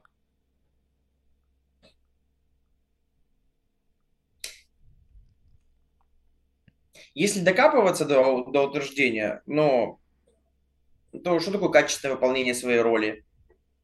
Что такое качественное выполнение своей роли? Опять-таки. И, Тоже- понимаешь, ты, ты тоже Лёнь, считаешь, что это смотри, субъективно? качественное выполнение своей роли в разный момент времени для меня будет разное. То есть э, моя роль как э, партнера в отношениях три года назад и сейчас будут различаться. Окей. Ну, тебе не кажется, что если м, ты считаешь, что хорошо у всех разное, то это значит, что не к чему стремиться? Нет, я так не считаю. Я имею в виду, Я, я очень много к чему стремлюсь. Но я понимаю, что для каждого человека свое будет понятие хорошо. И для меня будет понятие хорошо разное в разный момент времени. м, не знаю, мне почему-то грустно от этого становится, что Почему? от той мысли, что нет ничего хорошего, что это субъективное понятие. Очень субъективное, конечно. Очень Я, я, я не согласен. Я не согласен, что качественное выполнение своей роли — это субъективное понятие. Качественное выполнение своей Приведи функции. пример. Приведи пример. Ну смотри, у тебя есть сотрудник, который де- должен отвечать на имейлы. Он Так. э, из, 10 и- из 100 имейлов в день проработал 99. Один пропустил или там это. 1% это мелочь. Он хорошо выполняет свою функцию. То есть мы сами определяем критерии хорошести. Например, больше 90% это э, разумно. Э, И многие, большинство людей с этим согласится. Стоит ли брать во внимание людей, какой-то процент, которые скажут, нет, только 100% писем — это хорошо. Или те люди, которые скажут, одно письмо из 100 тоже вполне неплохо, это тоже хороший сотрудник. Не считаешь ли ты это, что это слишком м, размывает вообще понятие хорошего и стремление к чему-либо? Зачем мне стремиться к хорошим показателям, если любой показатель можно считать субъективно хорошим? А, мне кажется, у нас, я понял, в чем причина. У нас э, такая, ну, мы немножко говорим про разное, как мне думается. Сколько у нас там, 8 минут? Мы немножко говорим про разное. Я согласен с тем примером, который привел ты. Если для меня какое-то событие, показатель, качество важное, для меня важное, да, то действительно пофигу, что думают об этом другие. Действительно пофигу, что думают об этом другие. А я говорил э, про конкретность высказывания. Про конкретность высказывания. отсутствие обтекаемых э, формулировок. Вот я про что говорил. И для меня фраза «хороший человек – это тот, который хорошо выполняет свою роль», да, такая была формулировка. Угу. Она тождественна утверждению «все люди думают по-разному». Она для меня тождественна утверждению, что все мужчины какие-то, а все женщины какие-то. Ну, то есть фраза э, «хороший человек, кто, кто хорошо выполняет свою роль», она ничего не, не несет. Эта фраза ничего не дает. Когда мы произносим, ничего не поменялось. Ну, как вода, вода мокрая, огонь может обжигать, ветер, э, там, ну, то есть для земля тебя, твердая. Для, для тебя фраза «хороший отец» ничего не значит? Она для меня значит, она для меня значит, когда я говорю со своим отцом. Она для меня значит, когда я, э, когда я про нее думаю, потому что тогда появляется какая-то картина мира меня или моего отца. И мы с моим папой можем сидеть и обсуждать, что такое хороший отец. Но просто в отрыве от контекста фраза «хороший отец» для меня ничего не значит в отрыве от контекста. То есть ты считаешь, что если взять случайных людей и спросить у них, что такое хороший отец, они будут обрисовывать абсолютно разные картины, нет, ничего общего у них не будет? Нет такого понятия, как а, хороший отец. Такое возможно. Лень, да, возможно, но видишь, э, если мы возьмем разных людей, они будут говорить разное. И, возможно, у них будут пересекаться представления о хорошем отце, возможно, будут различаться. И как ты считаешь, э, это норм, что э, у людей в каком-то сообществе нет общих понятий хорошего, хороших ролей, хороший отец, хороший муж, хороший работник, ну, то есть я считаю потрясающе, что люди разные. Я считаю, что мы потрясающе, что у нас разные картины мира, разное восприятие, разное понимание хорошего. Но я не согласен с утверждением, что ну, то есть в каком-то сообществе, в какой-то группе людей могут быть, могут быть э, единые представления, а могут отличаться. И это жизнь. Это жизнь, да, так происходит, это здорово. Угу. Okay. Ну, допустим, для кого-то, да, давай, давай пример, я люблю примеры, конкретику, вот это вот э, времени, времени у нас 5 минут.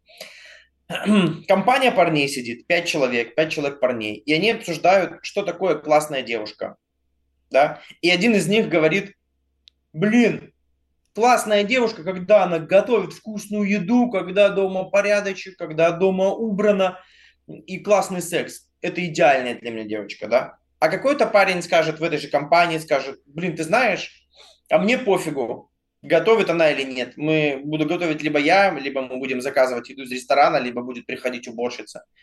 И ты знаешь, э, чисто дома или нет, да, мне важно ее отношение к уюту, к чистоте, но так-то ко мне приходит уборщица, и у меня дома порядок. И все. И у них, видишь, понятие о, как ты говоришь, хорошей девушке разделилось. Хотя mm-hmm. очень точные критерии даны. Угу.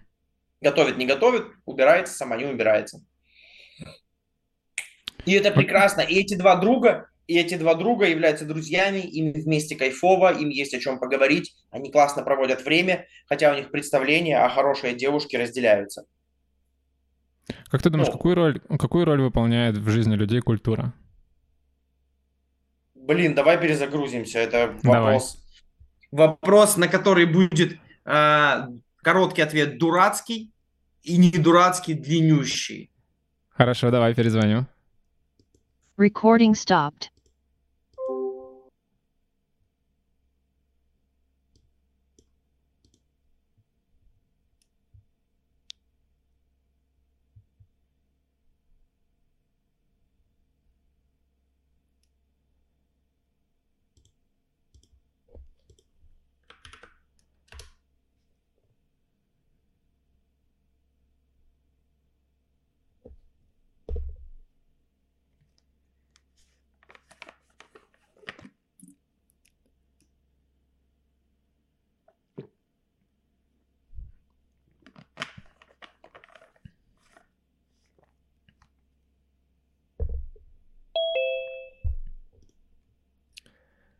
О, привет. Здорово. Recording in progress. Итак, как ты думаешь, какую роль в жизни людей играет культура? Ну, для начала нужно ответить, что такое культура, потому что определений культура существует великое множество. И мне понравилось определение в свое время. Культура – это система ценностей. Мгм. А, тогда, тогда, если ты позволишь, можно развить этот вопрос до какую роль выполняют ценности в, в жизни В людей. жизни людей сообщества. В сообществе, да. А, это определенные ориентиры, это определенные опорные точки, это определенное понимание, что такое хорошо, что такое плохо. Это культура, культура, культура, культура. Это общее понятийное поле в том числе. Это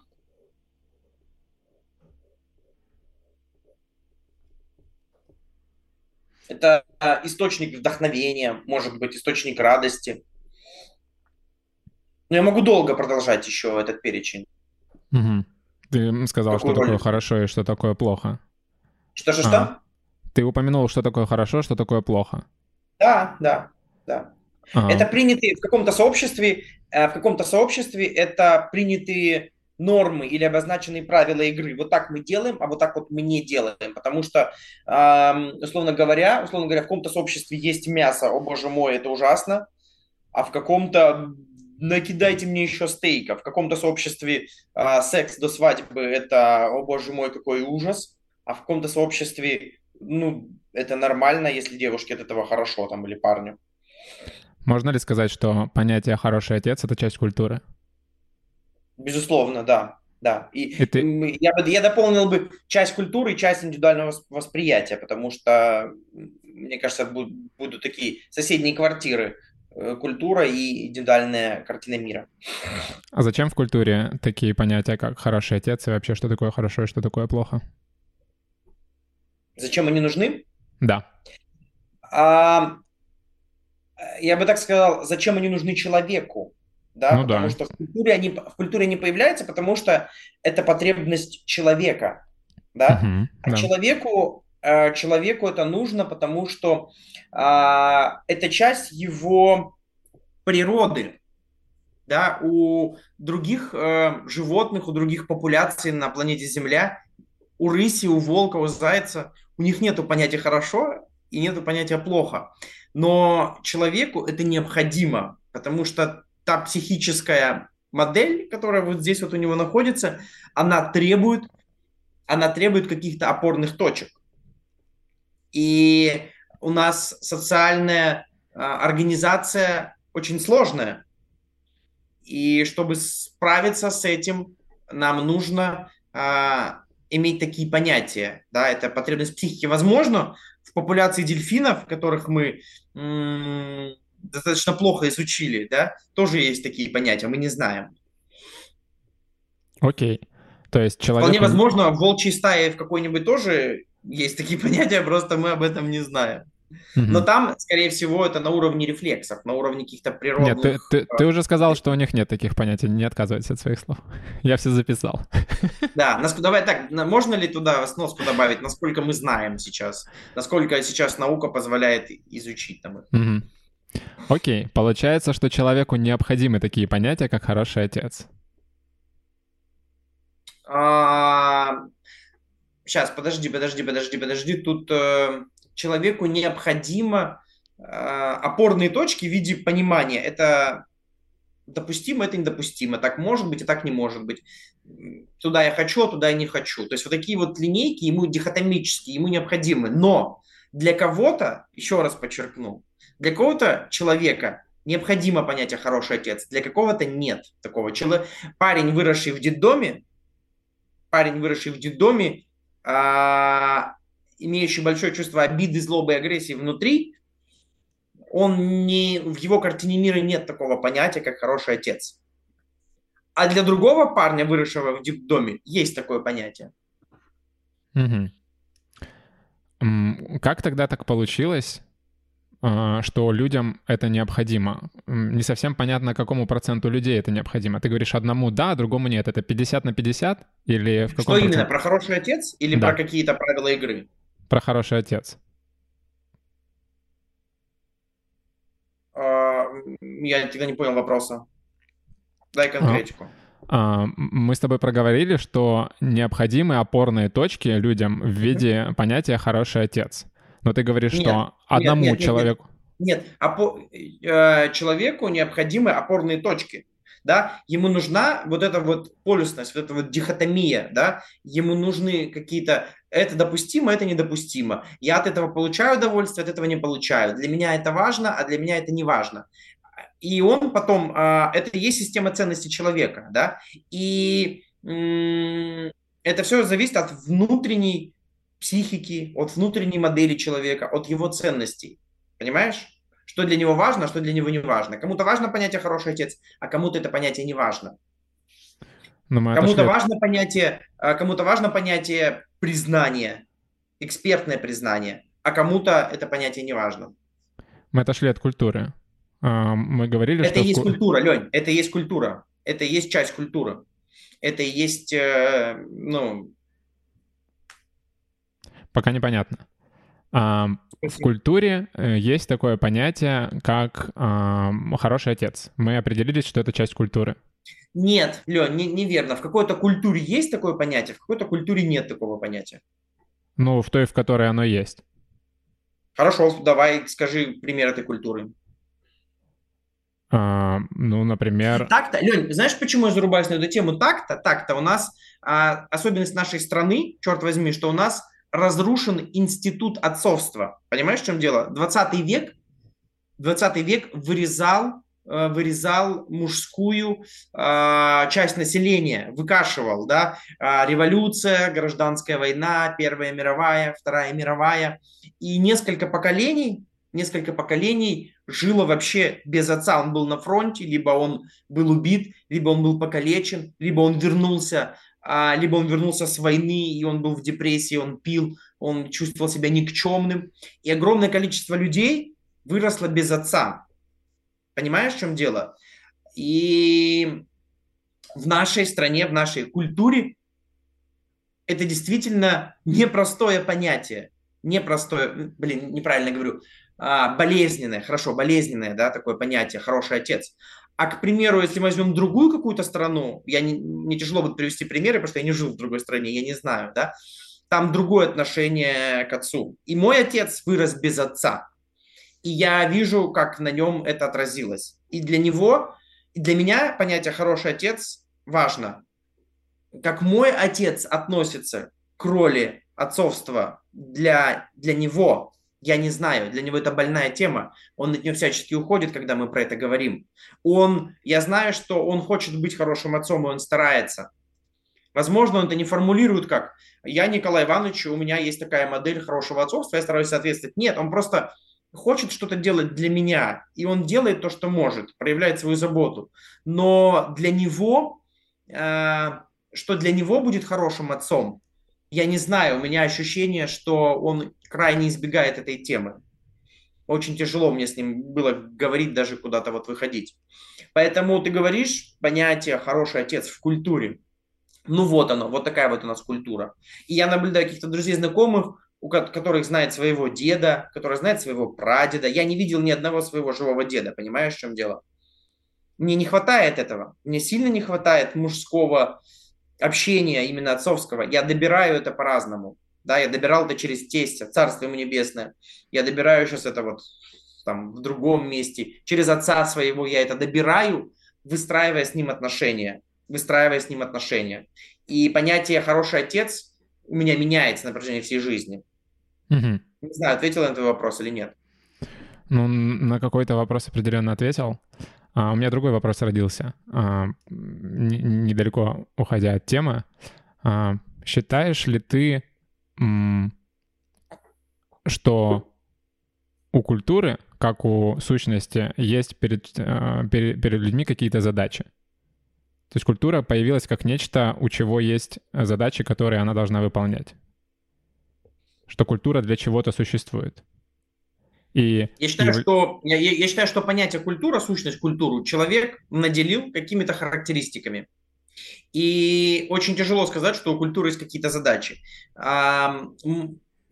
Я считаю, можно сказать, что мы сформировали такую сущность, как культура, и мы используем этот инструмент, мы используем этот агрегат своей жизни, что-то получаем.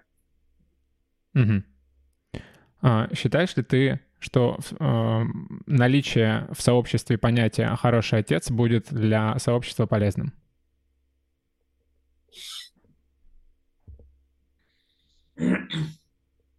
Откуда?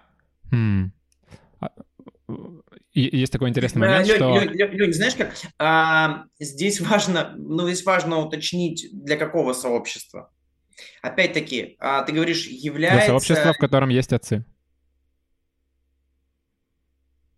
то есть для любого. Да, я соглашусь с этим утверждением, но мой мозг, мой мозг тут же вспоминает сериал, э, сериал российский «Два холма», он, по-моему, называется. Видел ты его, не видел? И Нет. они придумали такую фантастическую модель, где живут только женщины.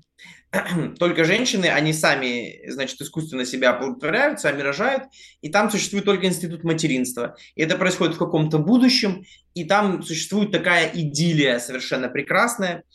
Там нет мужиков вообще. И потом как-то в этом сообществе появляется какой-то мужчина, и там начинают какие-то происходить, э, какие-то начинают происходить события. И мы сейчас фантазируем с тобой, да, Леня? Мы сейчас придумываем какие-то вещи. И вот, к примеру, для такого сообщества понятие «хороший отец» нахрен не нужно. Ну, как я и сказал, для сообщества, в котором да. есть отцы. То есть для любого да, сообщества. Да, да, да. Это, Существующего. Ну, вот, да. Ответ, Ты согласен, да? да? Ответ, да. Супер. А... Мне интересно, к чему ты меня подведешь. Мне интересно, к чему ты меня подведешь. Давай. Мне просто кажется, что одна из э, вещей, которая человеку очень сильно помогает в жизни, особенно людям, которые проходят через какие-то трудные периоды в своей жизни, это э, взятие на себя ответственности. Безусловно, сто процентов. И чем больше ты ответственности на себя берешь, тем тем больше сложностей в своей жизни ты можешь оправдать. В плане, зачем все это делать. То есть здесь, есть, важ... здесь есть важно так... уточнить, какую, какую ответственность ты берешь. А, ну, я считаю, максимальная ответственность — это родительство. Ответственность за своих детей, за свою семью. Так, окей. А, но я не говорю о том, что этим нужно ограничиваться. Угу. Когда я говорю, что брать на себя максимум ответственности, это быть угу. мужем, отцом, гражданином, угу. сотрудником. Ну, то есть берешь максимум угу. ролей, выполняешь их хорошо, и, а, и из-за этого а, твоя жизнь обретает смысл, угу. ты понимаешь, зачем все делать, и у тебя минимум каких-либо тревог, и ты с любыми сложностями справляешься, потому что понимаешь, зачем ты это делаешь. Угу. Можно это назвать реализацией, то, что, то, что ты говоришь? Нет. Реализация. Что? Нельзя назвать это реализацией. Хорошо. Э, я считаю, реализацией можно назвать реализацию, потому что mm-hmm. то, о чем я говорю, это а, быть отцом — это не реализация. А, это не реализация? Пер первая... Ну, реализация, знаешь, как реализация твоих ценностей, реализация твоих потребностей, нет? Ну, это какое-то бессмысленное тогда слово получается. Если мы его уберем, ничего не изменится. Um, ну ладно, не пойдем сейчас в ту сторону, там я немножко по-другому считаю, но неважно. Так, окей. Первая ассоциация от слова реализация у меня — это когда ты занимаешься каким-то делом и достигаешь в нем каких-то успехов. То есть когда люди говорят, что я хочу реализовать себя, свои возможности, это достичь каких-то успехов в какой-то области? Для меня реализация это, а, это а, то, что произошло в материальном плане, исходя из своих внутренних хотелок. Вот это для меня реализация. Я реализован как отец. Это значит, что я хочу иметь ребенка, это значит, что я хочу заботиться, я хочу получать заботу и отдавать заботу, да. И у меня появился ребенок, да, я реализован как отец. Uh-huh. Или, допустим, у меня есть ребенок, но я с ним не общаюсь, потому что я развелся со своей женой, да, и она не дает мне общаться, я не реализуюсь как отец. Вот, uh-huh. ну вот, вот для чего это слово придумали, Лень, вообще-то. Хорошо. Um... Так, давай вернемся, вернемся к твоему вопросу. Чем больше ответственности, тем больше трудностей человек может преодолевать, да? Да. Ну, я думаю, что да, так можно сказать, конечно. Так можно сказать. Э, ты знаешь, как еще? А, чем больше ты наберешь себе ролей, да, тем больше трудностей у тебя появляется. Угу. Но тем успешнее ты с ними справляешься, если слово успех допустимо. Ну, к примеру, мы час назад определили, что такое успех, да, в нашем разговоре. А как ты думаешь, почему э, ты успешнее с ними справляешься, если ты больше ролей на себя берешь? А, мне кажется, выполнение какой-то роли успешное дает тебе силы, дает тебе энергию. Это точки опоры, понимаешь? Да, у меня сейчас трудности в карьере, но меня поддерживает семья. Да, да, я сейчас строю свою семью, там у меня непонятки, но там я духовно развит, у меня идет работа, а, там что-то еще, и я оттуда могу брать энергию, чтобы вкладывать ее в семью и там чего-то сделать. Угу. Ну, то есть наши да. роли, наши реализованные роли – это источник энергии, это точки опоры, это опыт, который мы можем, к примеру, из одной области переносить на другую область. Угу. Да, я согласен. Это в каком-то смысле э, приводит нас к такому понятию, как круг жизни. Это да. важные аспекты жизни, и если ты поддерживаешь да. баланс по всем по ним, когда у тебя что-то просаживается, тебя поддерживает все остальное. Да, надо будет, слушай, Лень, спасибо, что напомнил, надо будет сейчас такую штучку, наверное, нарисовать. Да. Вот, и там все нарисовано как а, равное, то есть там обычно 8 секторов, и они как бы считаются все важными аспектами жизни. Но я все-таки считаю, что там есть семья, и семья является... Эм, Превалирующим. Знаю, самым крутым, да. Во-первых, потому что, а... во-первых, потому что это максимальная ответственность, а во-вторых, а, потому что, мне кажется, проводились исследования а, о том, что люди, которые не добивались, а, у которых успешный из этих секторов был только один семья, были наиболее удовлетворены своей жизнью, чем те, у кого, например, были все остальные семь секторов, но семьи не было. Хорошая, хорошая мысль, хорошая мысль. Можно ли что-то назвать? Что-то ли можно назвать? Сейчас, подожди, подожди, у меня что-то, что-то, что-то. Можно ли назвать что-то Э, слушай, да, в жизни же существует, существует такое мнение, да, такая позиция, сейчас я не буду оценивать ее, что типа, ну, деньги были, деньги будут, там, они пришли, ушли, проекты были или не были, как это все происходило, но я к концу жизни, значит, обрел семью, это самое главное, а вот э, все мои там путешествия, успехи, дома, богатство, это, это, было, это было второстепенно. Есть же такая, да, точка, точка mm-hmm. зрения. Да. Знаешь, мне кажется, про что можно сказать, что, что в данном случае, да, почему так может происходить.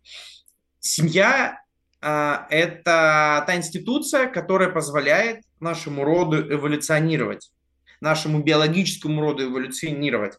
Ну так-то, так-то изначально а, семья была придумана для размножения для продолжения рода, чтобы мы могли создавать потомство, и это потомство не просто его наделать и куда-то свалить, а чтобы оно могло вырасти, чтобы это потомство тоже Ставить могло... Потомство. Стать свое потомство и так далее, и так далее. И а любая биологическая сущность, у нее единственная задача – это размножение, да? Ну, как бы мы подвластны эволюции. Эво... Мы думаем, мы думаем, что мы что-то решаем мозгом, мы думаем, что мы сами принимаем решения, мы думаем, что мы придумали культуру и действуем исходя из культуры. А на самом деле, черт возьми, мы просто маленький кусочек эволюции. И эволюция – это огромный маховик, который, э, который вообще создает все на этой планете, да? Угу. И мы размножаемся не потому, что мы хотим семью или не хотим семью не потому, что мы решили быть child-free или не решили. Нет, мы размножаемся потому, что мы кусочек эволюции.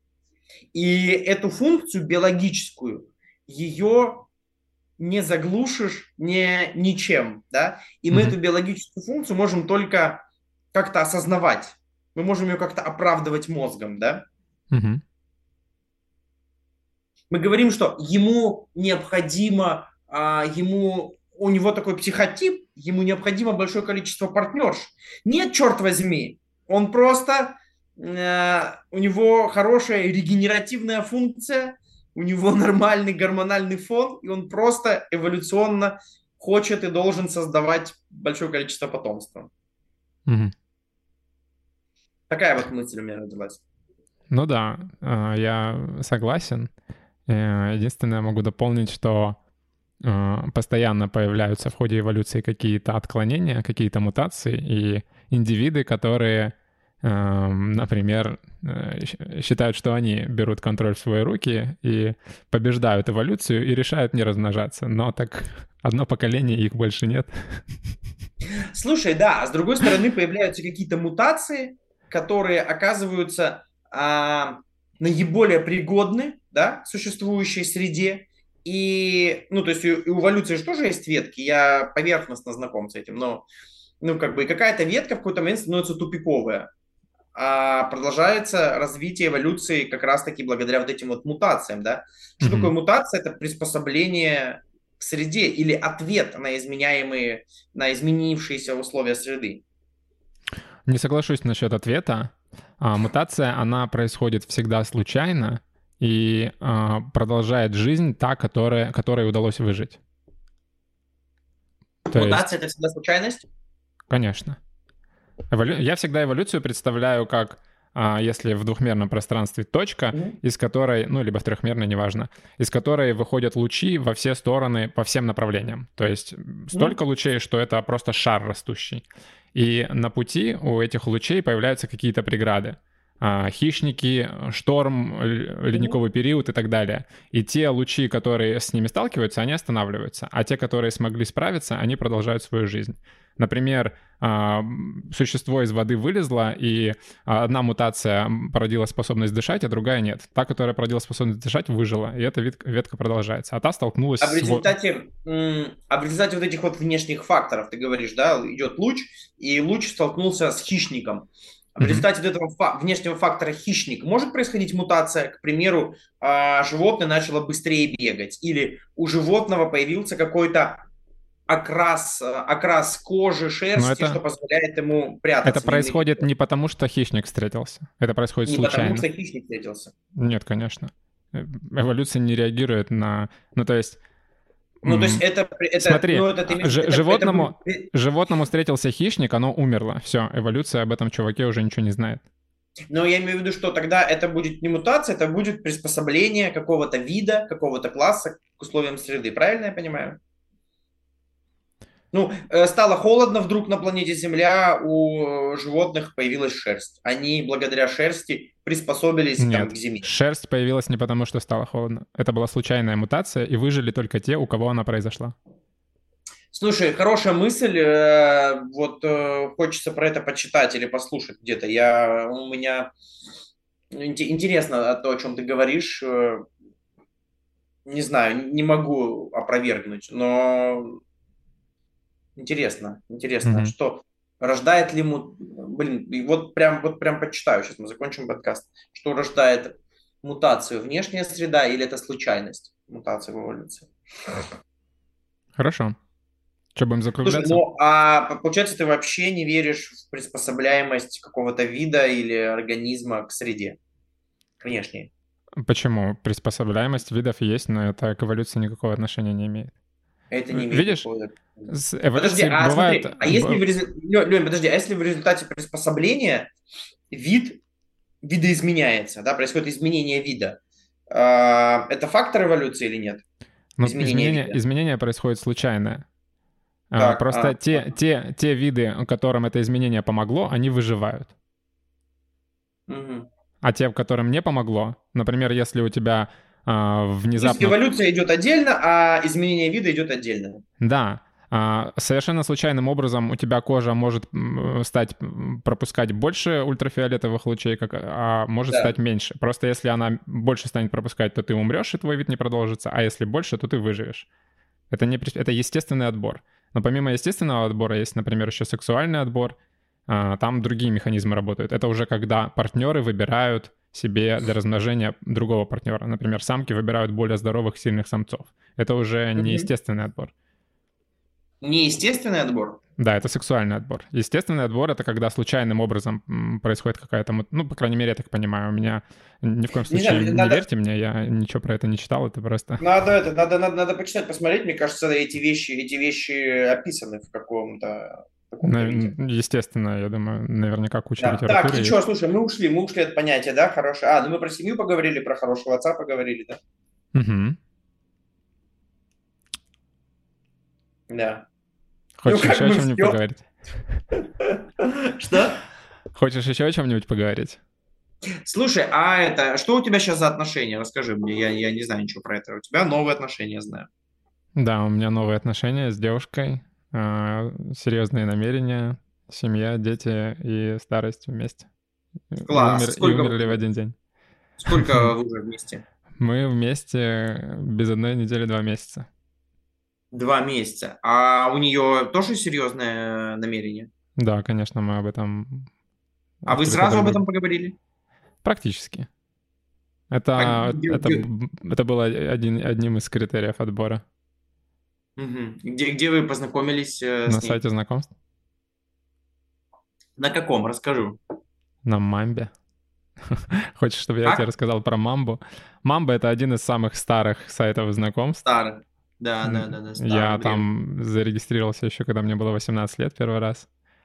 Вот это такой рассадник просто. Я, я вообще, мне кажется, там живых женщин практически нет. Потому что если туда кто-то приходит, мне кажется, девушке там сразу прилетает 50-100 каких-то отвратительных э, сообщений предложений, и девушка туда сразу уходит. В этом плане Тиндер гораздо более прикольный, потому что э, девушке не может написать никто, пока она не разрешит. И, естественно, все остальные платформы тоже переняли эту тему. И в, и в Мамбе есть тоже вот это элемент слушай, со свайпанием. А, в Пьюре, Пьюр, это, ты, наверное, слышал про Пьюр? Нет, не, не слышал. Да, слышал, мы рассказывали тебе. А? Тогда слышал. Слышал, слышал. Так, подожди, тоже, ты меня хорошо Пока она слышишь? не свайпнет, пока она не свайпнет, э, мне не могут писать, но там прилетает огромное количество отвратительных сообщений девушки, когда она свайпнет. Ну, Пьюр это приложение для секса считается. М. Так, и что про, про, про твои отношения? М. вы поговорили о серьезности намерения. А скажи, вы какой-то формулировали план? А, ну, типа, вот сейчас так, потом так, потом эдак. Или у вас сейчас это, ну, происходит, как оно происходит? Или у вас есть план, вы идете к построению семьи? Как это у А, вас? Мы параллельно об этом говорим, и а, пока, пока мы просто об этом говорим, потому что мы слишком мало времени в отношениях. То есть а, план есть лично у Мгм. меня, и Мгм. я его придерживаюсь, но ам, всему свое время. Ну, то есть, а, да, я думаю, ответ простой, да, план есть. Ну, у тебя есть план, а совместного плана нет. Почему? Есть совместный план, У нас есть совместный план, класс. да. Слушай, а это какие у тебя были максимальные по продолжительности отношения, ну, не в браке? А, Наверное, 9 месяцев. 9 месяцев. Да, но у меня никогда не было плана. И У тебя первый раз план появился? Да, во всех отношениях у меня было, а, ну, посмотрим. Классная девчонка, мне нравится заниматься с ней сексом. А план сейчас, он, э, типа, в этом плане есть конкретные действия, да, которые привязаны к какому-то а, промежутку времени, там, типа, через два месяца то-то, через три это, через четыре это, или нет такого? Ну, примерно так, да. Ну, то есть другие сроки и не такое, наверное, количество Класс. а, элементов плана, но все. Ну, что такое план? Что такое план без сроков? План без сроков может быть план без сроков. Ну, типа, из серии, когда я почувствую вот это, я сделаю вот это. Когда будет Получается, если это- ты не почувствуешь, то это не произойдет. Какой же это план тогда? Почему? Ну, такой вот план. У меня есть план. А, Я живу здесь до тех пор, пока. А если это до тех пор, пока не произойдет, значит, я живу здесь. Все, вот, пожалуйста, план. М. Ну, окей. Разные.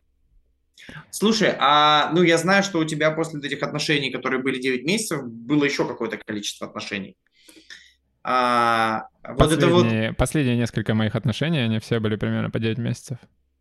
А, да, у тебя было несколько, да? И последние в том числе, да.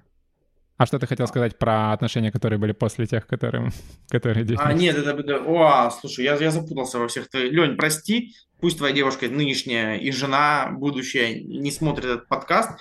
Я, Лень, запутался во всех твоих бабах уже, понимаешь? Не, не мудрено. Я пытаюсь обо тебя, всем этом забыть. Которые у тебя были. А, нет, скажи, ты подходишь к цифре 9 месяцев с каким-то внутренним трепетом? То есть является ли она для тебя каким-то таким, а, как сказать, показателем чего? Сейчас нет. Сейчас, а раньше? Как будто бы раньше, да, а сейчас нет. Прикольно, прикольно. А слушай, почему именно 9 месяцев? Ты читал про это, что существует какая-то этапность э, чего-то там или так далее? Или это, или это чисто совпадение 9 месяцев? Похоже на выборку, Лень. Похоже на какую-то выборку. Слушай, это хороший э, вопрос. А, возможно, есть какая-то закономерность у какого-то определенного количества людей, схожая с моей. А, на мой взгляд, а, есть период а, страсти и физического влечения, который длится mm-hmm. примерно 1-3 месяца. Вот. После него начинается, проявляется все остальное. То есть сначала вот это удовольствие, оно все затмевает, и потом, когда оно пропадает, становится видно и действительно чувствуется все остальное. И, видимо, у, когда вот это все начинает чувствоваться, есть какой-то а, период терпимости ко всему этому, а потом все это накапливается и а, из-за отсутствия смысла ты перестаешь видеть, а, ты перестаешь понимать, зачем все это тогда делать вообще. Угу. Ну да, ну да, да, да, да. А слушай, а такой вопрос, я сейчас тоже про это, про это думаю. Можно ли сказать, что каждый раз, когда мы входим в отношения в какие-то, мы становимся уязвимыми? Конечно. Уязвимы, а, ну, потому... Это зависит от вида отношений. Угу. А, один из смыслов отношений — это разговаривать друг с другом, а, чтобы делать друг друга лучше и сильнее. Это угу. относится не только к интимным отношениям, это дружеские отношения, это вообще все отношения. То есть мы... А, есть такое, такое мнение, что разум, он не в каждом человеке индивидуально, а он распределен по всему, по всем людям на всей Земле. И чтобы его, его постичь, так сказать, нужно пообщаться с максимальным количеством людей. Потому что один человек, запертый в клетке, он никогда ни к чему не придет. Ему нужно угу. взаимодействовать с другими, а, чтобы сталкивать свои мнения с другими мнениями и в итоге переходить к какому-то выводу, к какой-то истине. Угу. Потом новое мнение сталкивается с следующим и так далее. Потому что истина — это то, с чем согласны большинство всегда есть э, вопросы, над которыми согласны далеко не все. Угу. Всегда есть э, противодействующие там партии, либералы, консерваторы угу. и так далее, и так далее.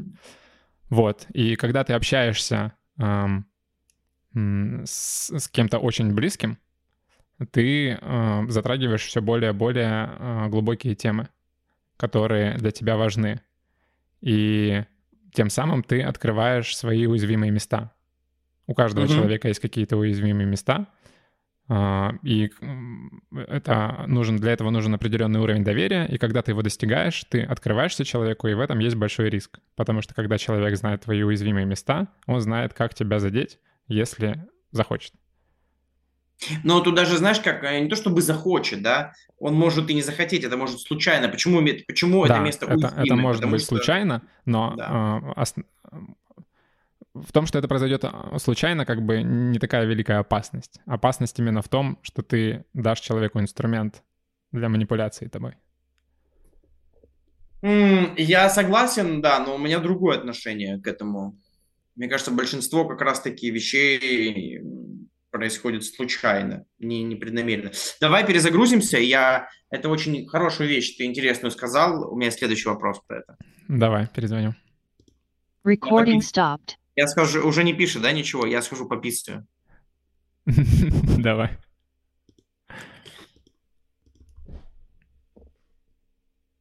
Recording in progress. Recording in progress. Это четвертая, да, часть? Да. Ты, ты, у тебя это сколько? У тебя со всеми такие долгие разговоры?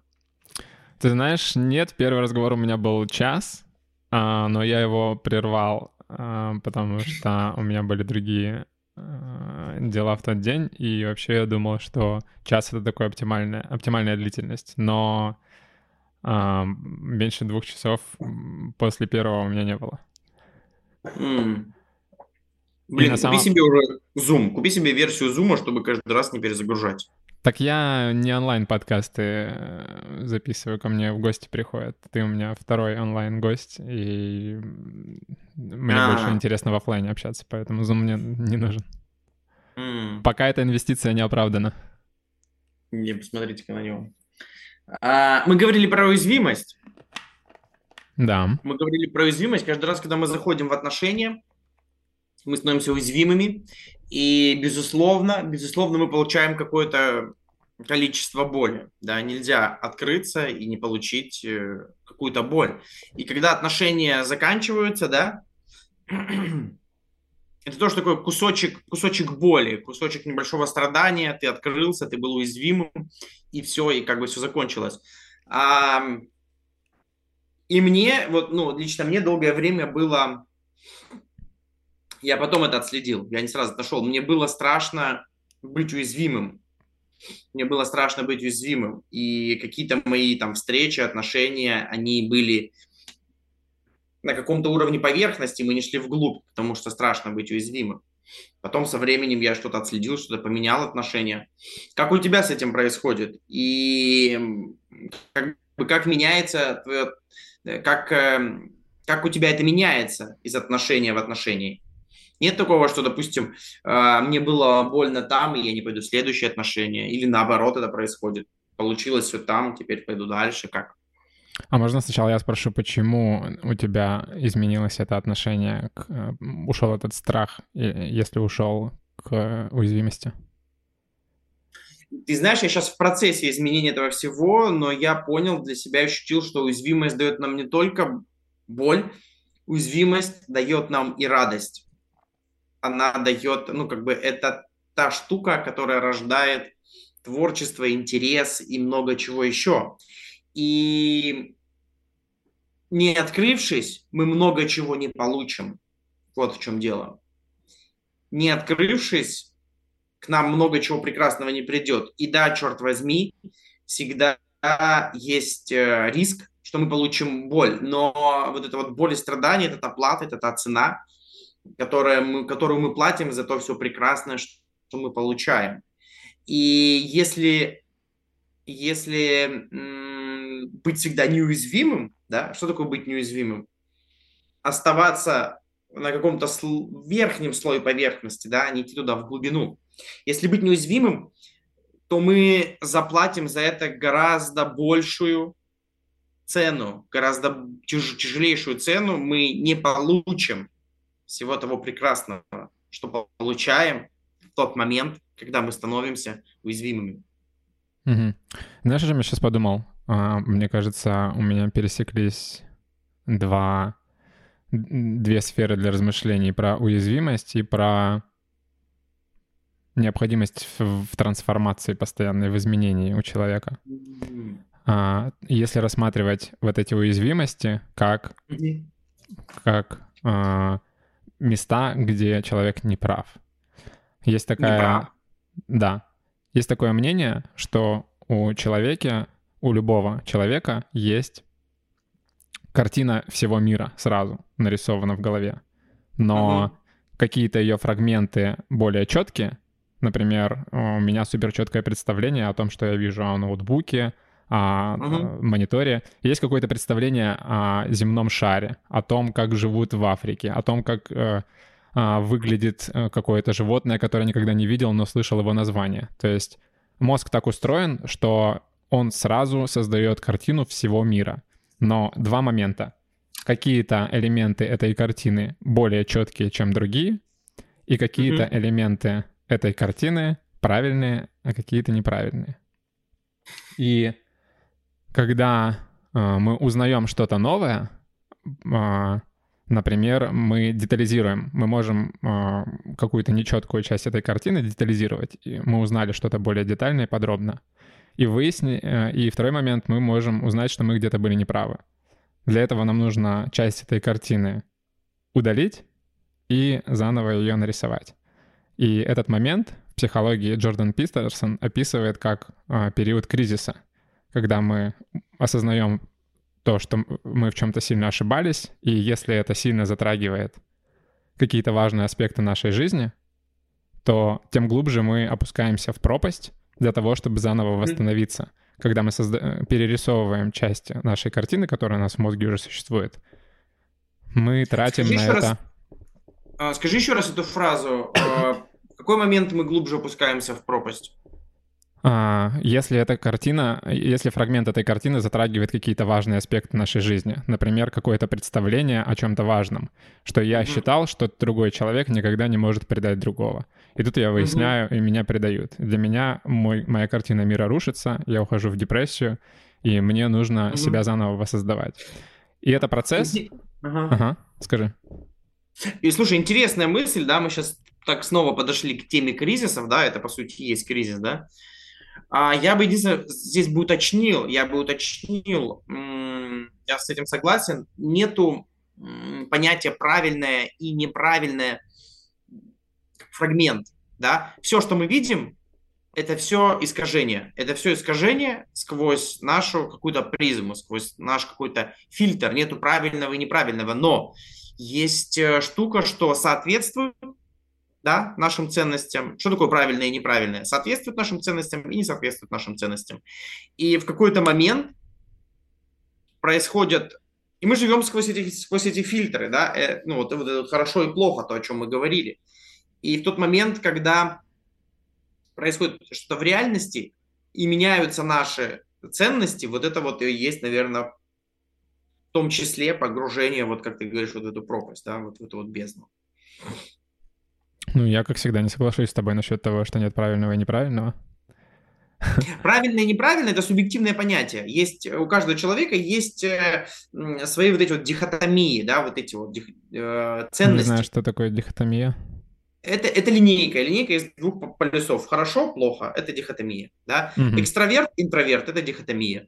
А, ну, типа, а, там, люблю, не люблю, да, верю, не верю от этого получаю удовольствие, от этого не получаю. Это все дихотомии. И у нас их огромное количество вот этих вот э, штучек. И ползунок, и ползунок бегает между этими полюсами. Да, это мне больше нравится, это мне меньше нравится. Это э, вот там считаю предательством, это не считаю предательством, ну и так далее.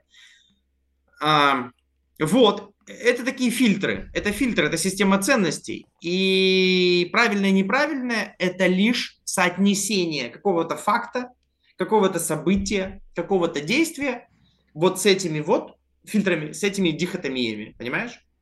Чем их больше, Но... чем больше этих ценностей, чем больше этих ценностей, тем сложнее. Потому что, представляешь, да, прогнать сквозь, э, ну, как бы сквозь них. А чем там их меньше, чем меньшим количеством вопросов задается индивид, тем, тем ему проще. И правильно и неправильно это срок, да, вот он срок э, соотнесения вот этого вот сырка с моими, с моими ценностями.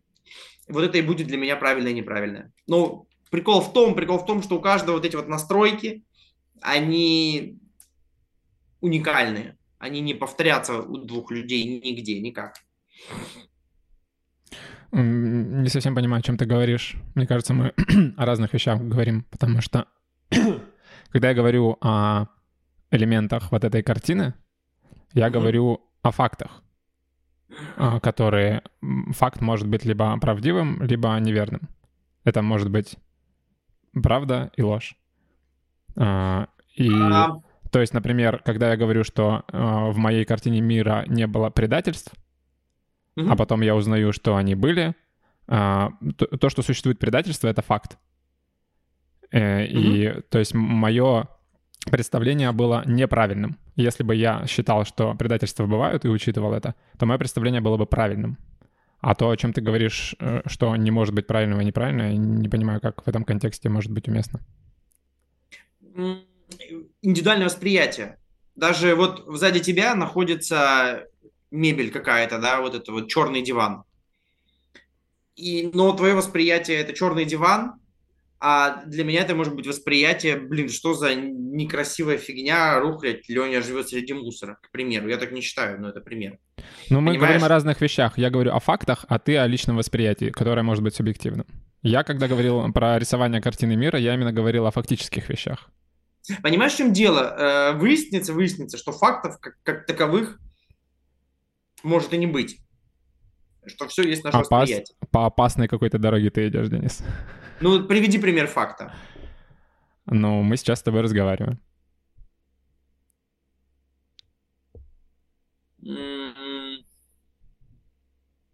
Ну, как бы да, как бы да, но кто-то может сказать, э, мы сейчас зря тратим время.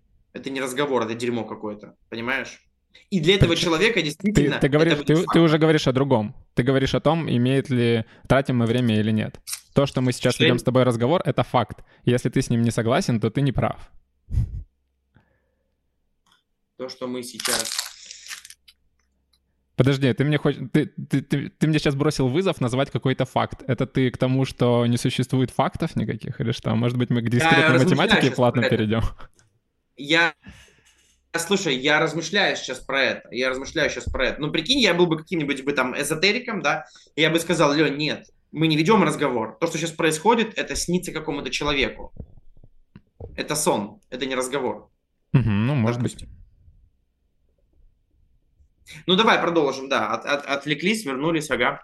А, про картину мира, когда она меняется и... Угу. Ну вот, и если возвращаться к уязвимостям и взаимоотношениям, да. когда мы общаемся с другим человеком, мы начинаем затрагивать темы, которые для нас очень важны.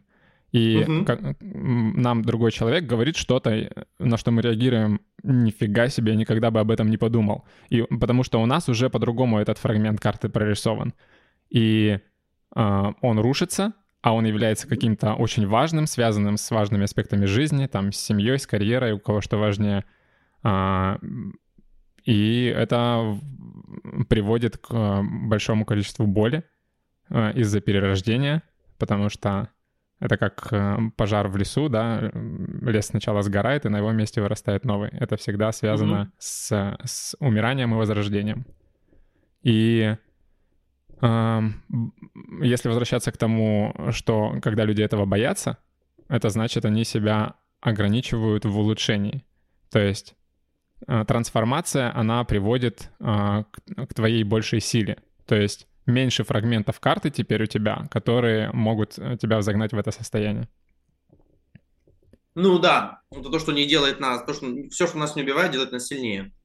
Ну да, но на самом деле... А можно ли, Лень, а можно ли в этом случае сказать, что, что любая боль и страдание делает нас лучше? Или не любая боль и страдание делает нас лучше? А, что такое делает лучше? Если, а... если я сейчас воткну себе в руку нож, сделает ли меня это лучше? Конечно же, нет.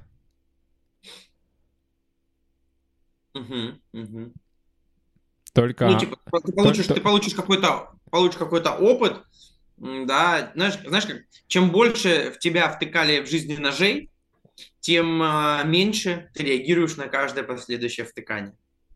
Наверное, у, у, у, что, можно сказать, что что-то в любом случае приобретается, и у этого приобретения есть определенный вес, определенная ценность.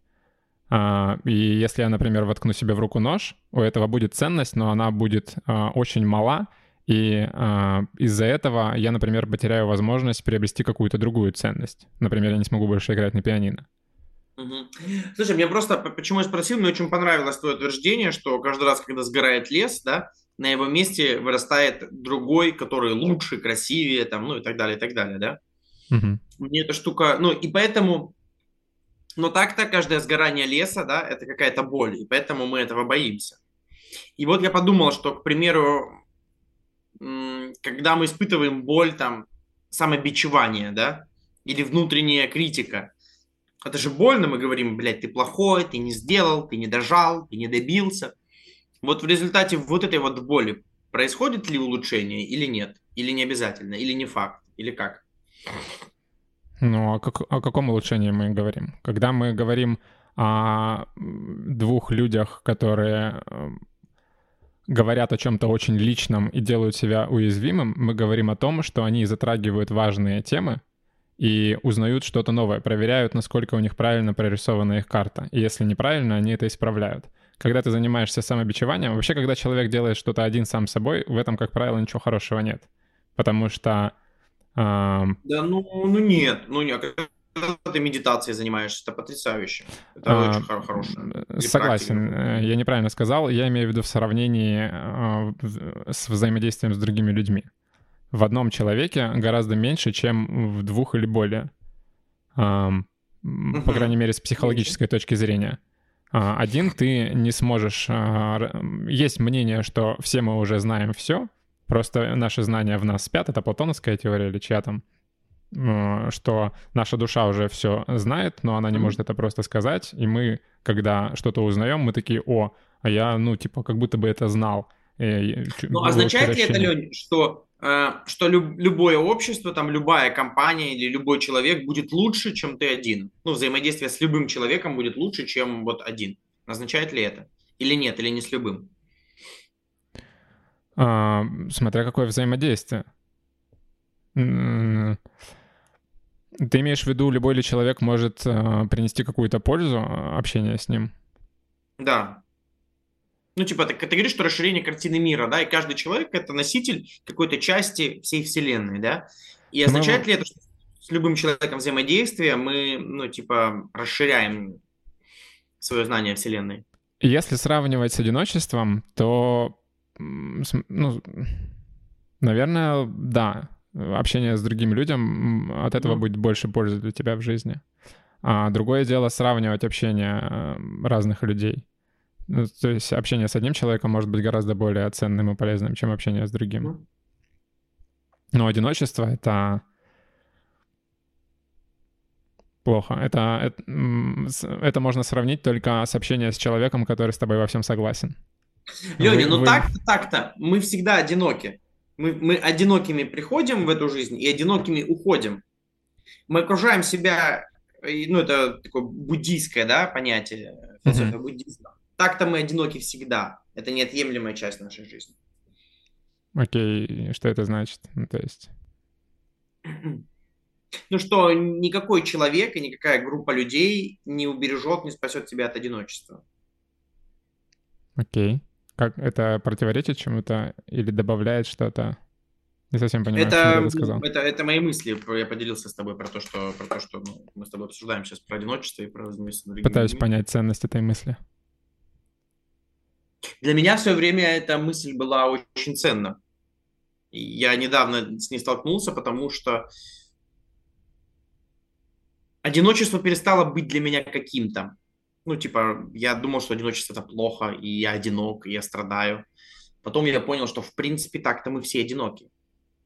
И дело вообще не в этом. И дело вообще не в одиночестве. Для меня эта мысль оказалась очень ценной. Я еще живу с ней, я еще ее как-то обрабатываю. Mm. Ну, тут вопрос только в том, помогает ли тебе эта мысль или нет как-то. Что это? В достижении. Помогает ли тебе эта мысль как-то в достижении твоих целей или нет? Слушай, мне становится спокойнее. Не все, не все мысли направлены на, на достижение каких-то целей, но мне становится... Спокойствие тоже может быть целью. Я очень всегда аккуратен с, со словом цель, потому что цель это всегда что-то конкретное. Мне очень нравится формулировка SMART, ты ее знаешь, да? возможно. Цель это всегда что-то конкретное, это измеримое, это достижимое, это согласованное, это привязанное ко времени. Да? Если какого-то из этих атрибутов нет, то это не цель. То есть спокойствие это не цель. Спокойствие это просто какая-то сущность, категория жизни человека. Mm. Ну, можно сказать, я хочу себя почувствовать спокойным сейчас. Если ты знаешь, что стоит за словом спокойствие, то да, потому что мое отношение, то есть мое спокойствие в разные периоды времени жизни, оно всегда было разным.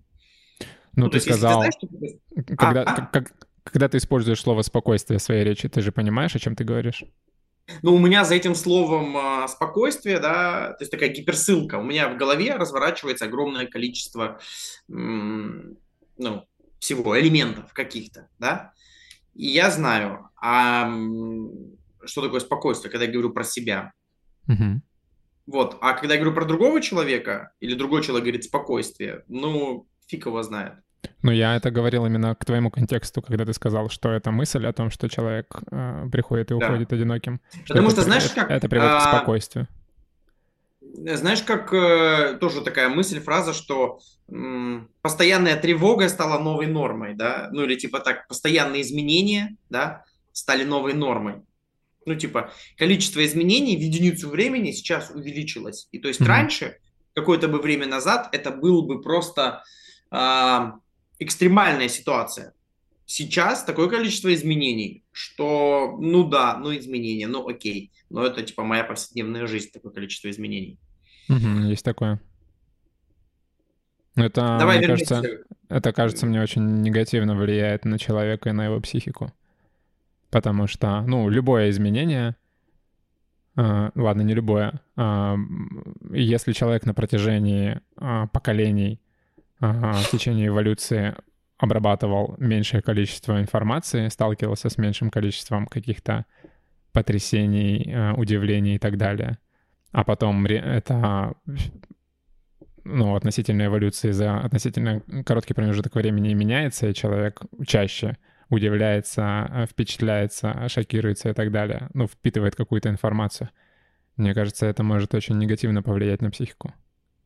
И есть смысл стремиться к, к успокоению, к снижению этого трафика. Но все усложнилось, безусловно. Все усложнилось, конечно. Стало сложнее, непредсказуемее, там, нестабильнее. Но э, вместе с тем, вместе с тем мы получаем чем усложняется наша жизнь, да, тем больше в, то, в том числе мы получаем каких-то вещей, которые э, делают нашу жизнь ярче, интереснее, разнообразнее и так далее, и так далее.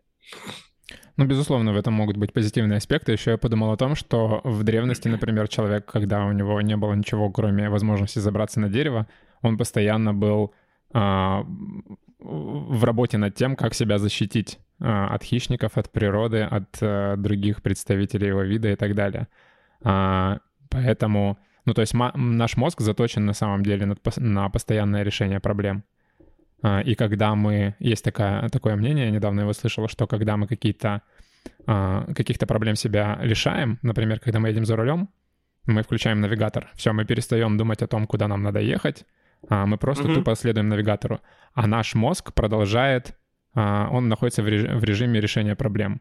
И если проблемы нет, он ее придумывает. И это тоже угу. приводит ко всяким сложностям с психикой. Да, да, да, да, есть такое, есть такое, и да, да, эм, и много практик различных, они как раз таки, там, йога, допустим, ведет к самадхи, состоянию самадхи, молчанию ума, да, когда ум молчит, угу. мы становимся вот в таком вот э, блаженстве. Конечно, конечно, да, для продолжения рода не нужно сейчас, да, зарабатывать миллион рублей в месяц, да.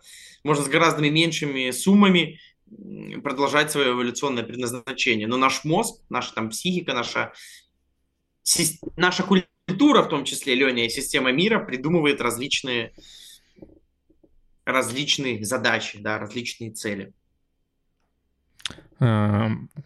Не знаю, насколько культура влияет на то, что люди не продолжают рота заниматься всякой херней. Влияют, Лень, влияет. Ну, как бы понятие child-free – это часть культуры. Конечно. Ну, хорошо. Опять-таки, культура потребления.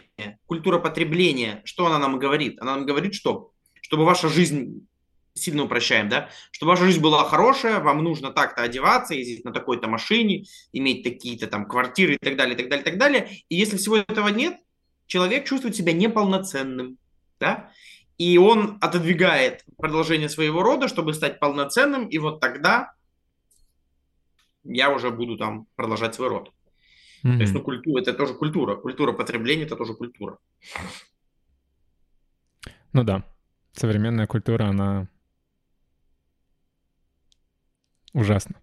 Ну, ну или подожди, ну или несовременная культура, да? Несовременная культура была, э, что там было? Если женщина рожала там не, не мальчика, а девочку, там что-то с ней делали, да?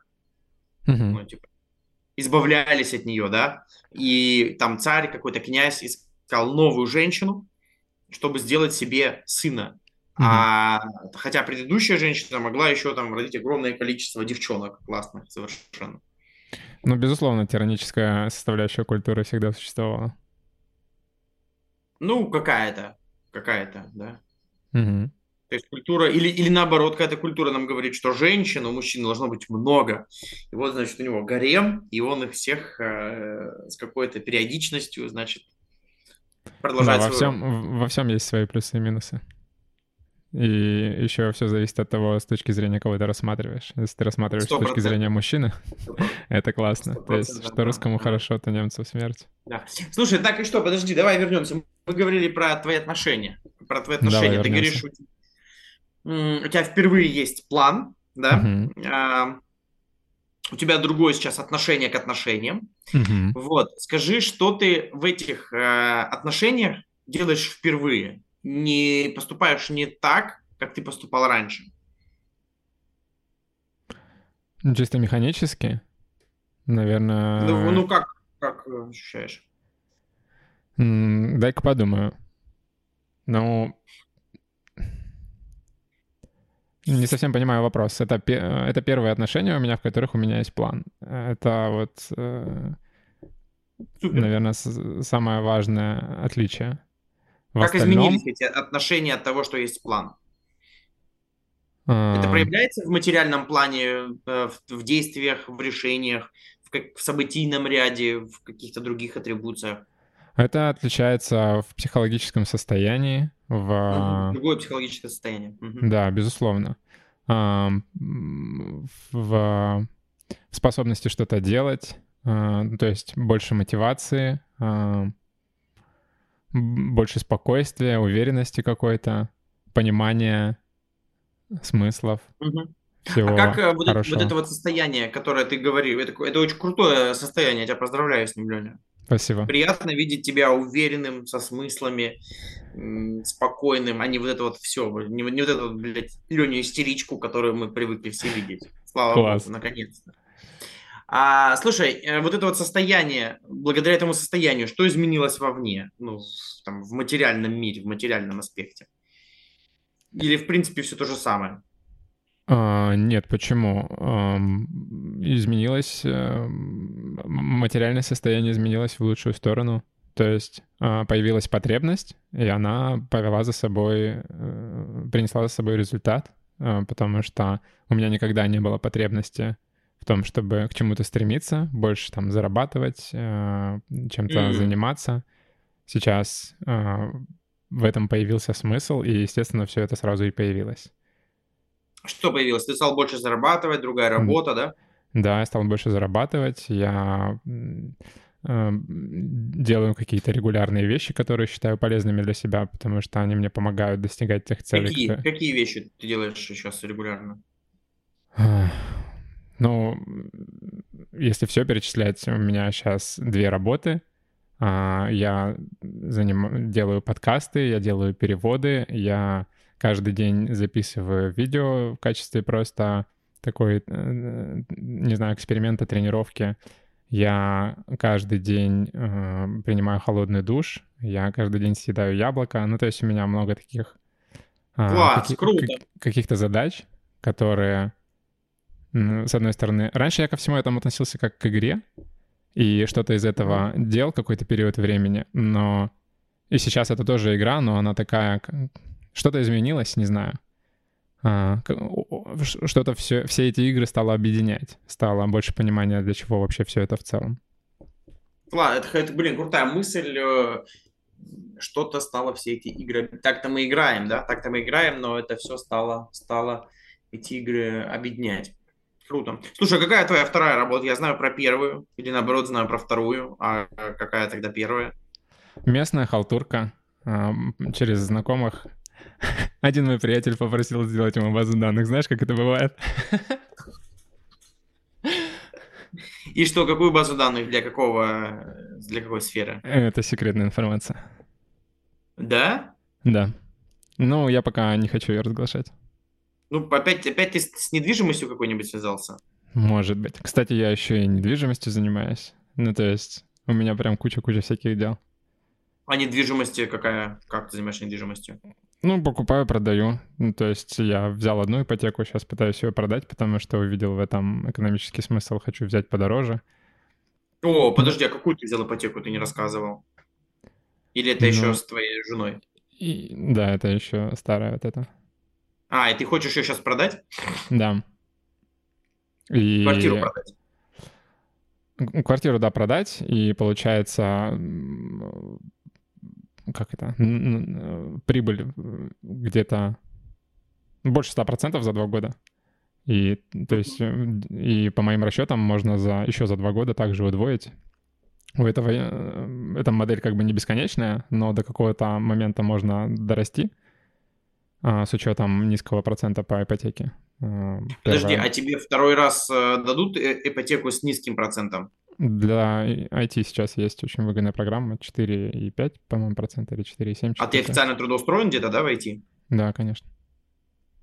А, то есть вот эта вот первая контора, они тебя официально трудоустроили, и они входят в реестр вот этих вот, э, в реестр да, да, этих да, компаний. Ты уже проверял это, да? Да, уже в Сбере Круто. подтвердили. Слушай, а как твой вот партнер по ипотеке отнесся к тому, что ты хочешь продать квартиру? А, мы допускали этот вариант, в принципе, нормально, то есть ну, уговаривать но особо она... не пришлось. А, но типа у вас с этой квартиры нет дохода, да, но она просто растет в цене. А, мы планировали ее сдавать, но mm. я решил, что я не хочу этим заморачиваться. Вот, и прикинул по деньгам, сколько получится, если сейчас ее продать, сколько насколько это выгодно будет. И мы прикинули, что оно того стоит. Угу. Прикольно. И что, за сколько ты сейчас ее продашь? Сможешь продать? Ну, вилка цен. Ну, 5200. Mm. Это, грубо говоря, 200 тысяч за квадрат. А вы выплатили уже ипотеку или нет? Нет, конечно. Ты что, она 20 лет. А, ну, то есть, если там останется какая-то сумма с этих 5200, ее можно, раз, вы разобьете пополам, и ты на этот остаток возьмешь снова ипотеку. Ну да, мы первоначальный взнос просто удвоили. Ну, первоначальный взнос плюс все платежи, которые мы за эти полтора года делали. Потраченные деньги мы можем достать в двойном размере из этой всей в итоге. А, штуки. да. за, за сколько вы там? За полтора миллиона купили ее, что ли? За, за два? Почему? Первоначальный взнос был 800 тысяч. А, 800 тысяч. Да. 15, по-моему, процентов или 20. Не, подожди, но там же банк добавлял какую-то сумму, да? Еще. Там сколько? 20 Квартира стоила там... 3 800. Mm. Сейчас мы ее продаем за 5 100, например. Получается э, минус первоначальный взнос. Короче, после того, как мы закроем ипотеку, остается примерно 2 миллиона и типа миллион нарыло. Mm, нет, там... А, ну, ну, ты, ну ты, короче, посчитал, да? Потому да, что там посчитал. 5200, минус 3800 будет. Но часть из этих 3800 вы там что-то закрывали. Да. Из этих... Там это... Первоначальный взнос. Угу. Слушай, и что, ты бы взял бы какую бы сейчас квартиру бы строящуюся, да, чтобы после сдачи объекта она бы да, выросла? точно так же. Да, в этом весь смысл. Но тебе придется какое-то время платить, да, вот эту вот ипотеку, там сколько-то тысяч рублей. Ну да, да, конечно. Возможно, я выберу квартиру, которую я потом решу себя оставить. Mm. То есть, возможно, это просто избавление от партнера все, во всей этой ахинее. Слушай, я тоже сейчас думаю про свою квартиру. Я сдаю в Владивостоке, но я временно ее сдаю на 5 тысяч меньше, чем плачу за ипотеку. Угу. А сколько вот. ты сдаешь? 45? Я сдаю за 45. Ипотека у меня полтинник, но так интересно, что я до этого полтора года квартиру сдавал за полтинник, потом несколько месяцев я сдавал ее за 55, а потом, когда случилась мобилизация в сентябре, э, спрос на квартиры резко упал. И я не мог долго, там, месяц или два сдать за 50 тысяч, и я сдал ее за 45. Но я очень доволен теми ребятами, которые сюда заехали, они прям красавчики. А сколько у тебя квадратов? 46, 46 квадратов. Мгм. Ну, нормально. Ну, я вот думаю, я вот тоже думаю, у меня, знаешь, уже появились какие-то мысли, что, типа, квартиру в Владивостоке продать. А, Единственное, что мне сейчас, скорее всего, не дадут ипотеку, потому что у меня, я только ИПшник, у меня там очень маленькие обороты. М. Сейчас, сейчас вообще маленькие. Ну, хотя есть всякие программы от... ба- А, ну, видишь, у меня не будет дешевой ипотеки пока что. Пока что у меня не будет дешевой ипотеки. Я закрыл ИП, слава богу. Надоело эта канитель со всякими... Ну, канитель, да, канитель, конечно. Канитель. А, слушай, знаешь что, давай перезагрузимся, я тебе, я же летал на Камчатку, я поделюсь с тобой. А, произошло интересное у меня там ощущение, от которого я немножко страдал и немножко не, не страдал. Класс, давай. Я не знаю, нужно будет это писать или нет, потому что это связано с нашим общим знакомым, знакомой. Ага. Ну, я, если что, вырежу только этот Давай. момент и его и Хорошо. опубликую. Давай. Recording stopped. Тончис, привет! Здорово. Слушай, давай, я, с- я с тобой поделюсь. Я хотел с кем-то эту историю обсудить, потому что я про нее долго размышлял. А, и мне очень радостно, что я именно с тобой могу про это поговорить, потому что ты читаешь Питерсона. Ну, не только поэтому. 20 minutes later. И Я пребывал в расстроенных чувствах, и я э, мне многое что не понравилось. И вот это все, вообще все взаимодействие мне показалось очень странным. Очень странным. Ну, неудивительно. Пока ты все это рассказывал, я...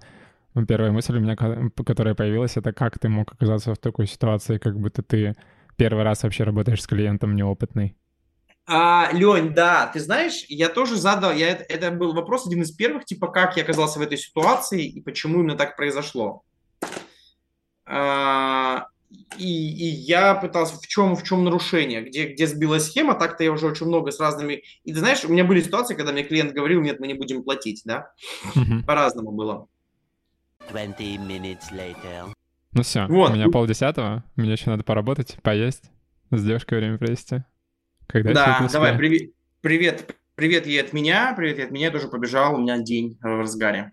Хорошо, тебе Всё, тоже слушай, мы круто, мы круто пообщались, Лень. Мы офигенно пообщались, надо будет повторить. Да, мы офигенно пообщались. Слушай, ну много материала, можно много чего интересного нарезать. И ты знаешь, как будто бы мы говорили все про одно, да, вот там тема культуры, ценностей. Ну, М, если постараться, можно какую-то общую нить про провести. Да, если нужно. Да. А ты, слушай, а ты сколько ты монтируешь эти подкасты? Сколько, в времени. смысле, на один подкаст уходит? Ну, нет, сколько ты будешь его монтировать? Когда ты его сделаешь? А, ну, я постараюсь завтра выложить тот, который вчера записывал, а этот на следующих выходных, наверное, выйдет. М.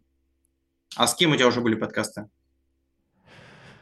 Ну, с Наташей, моей знакомой, с сестрой, с... а,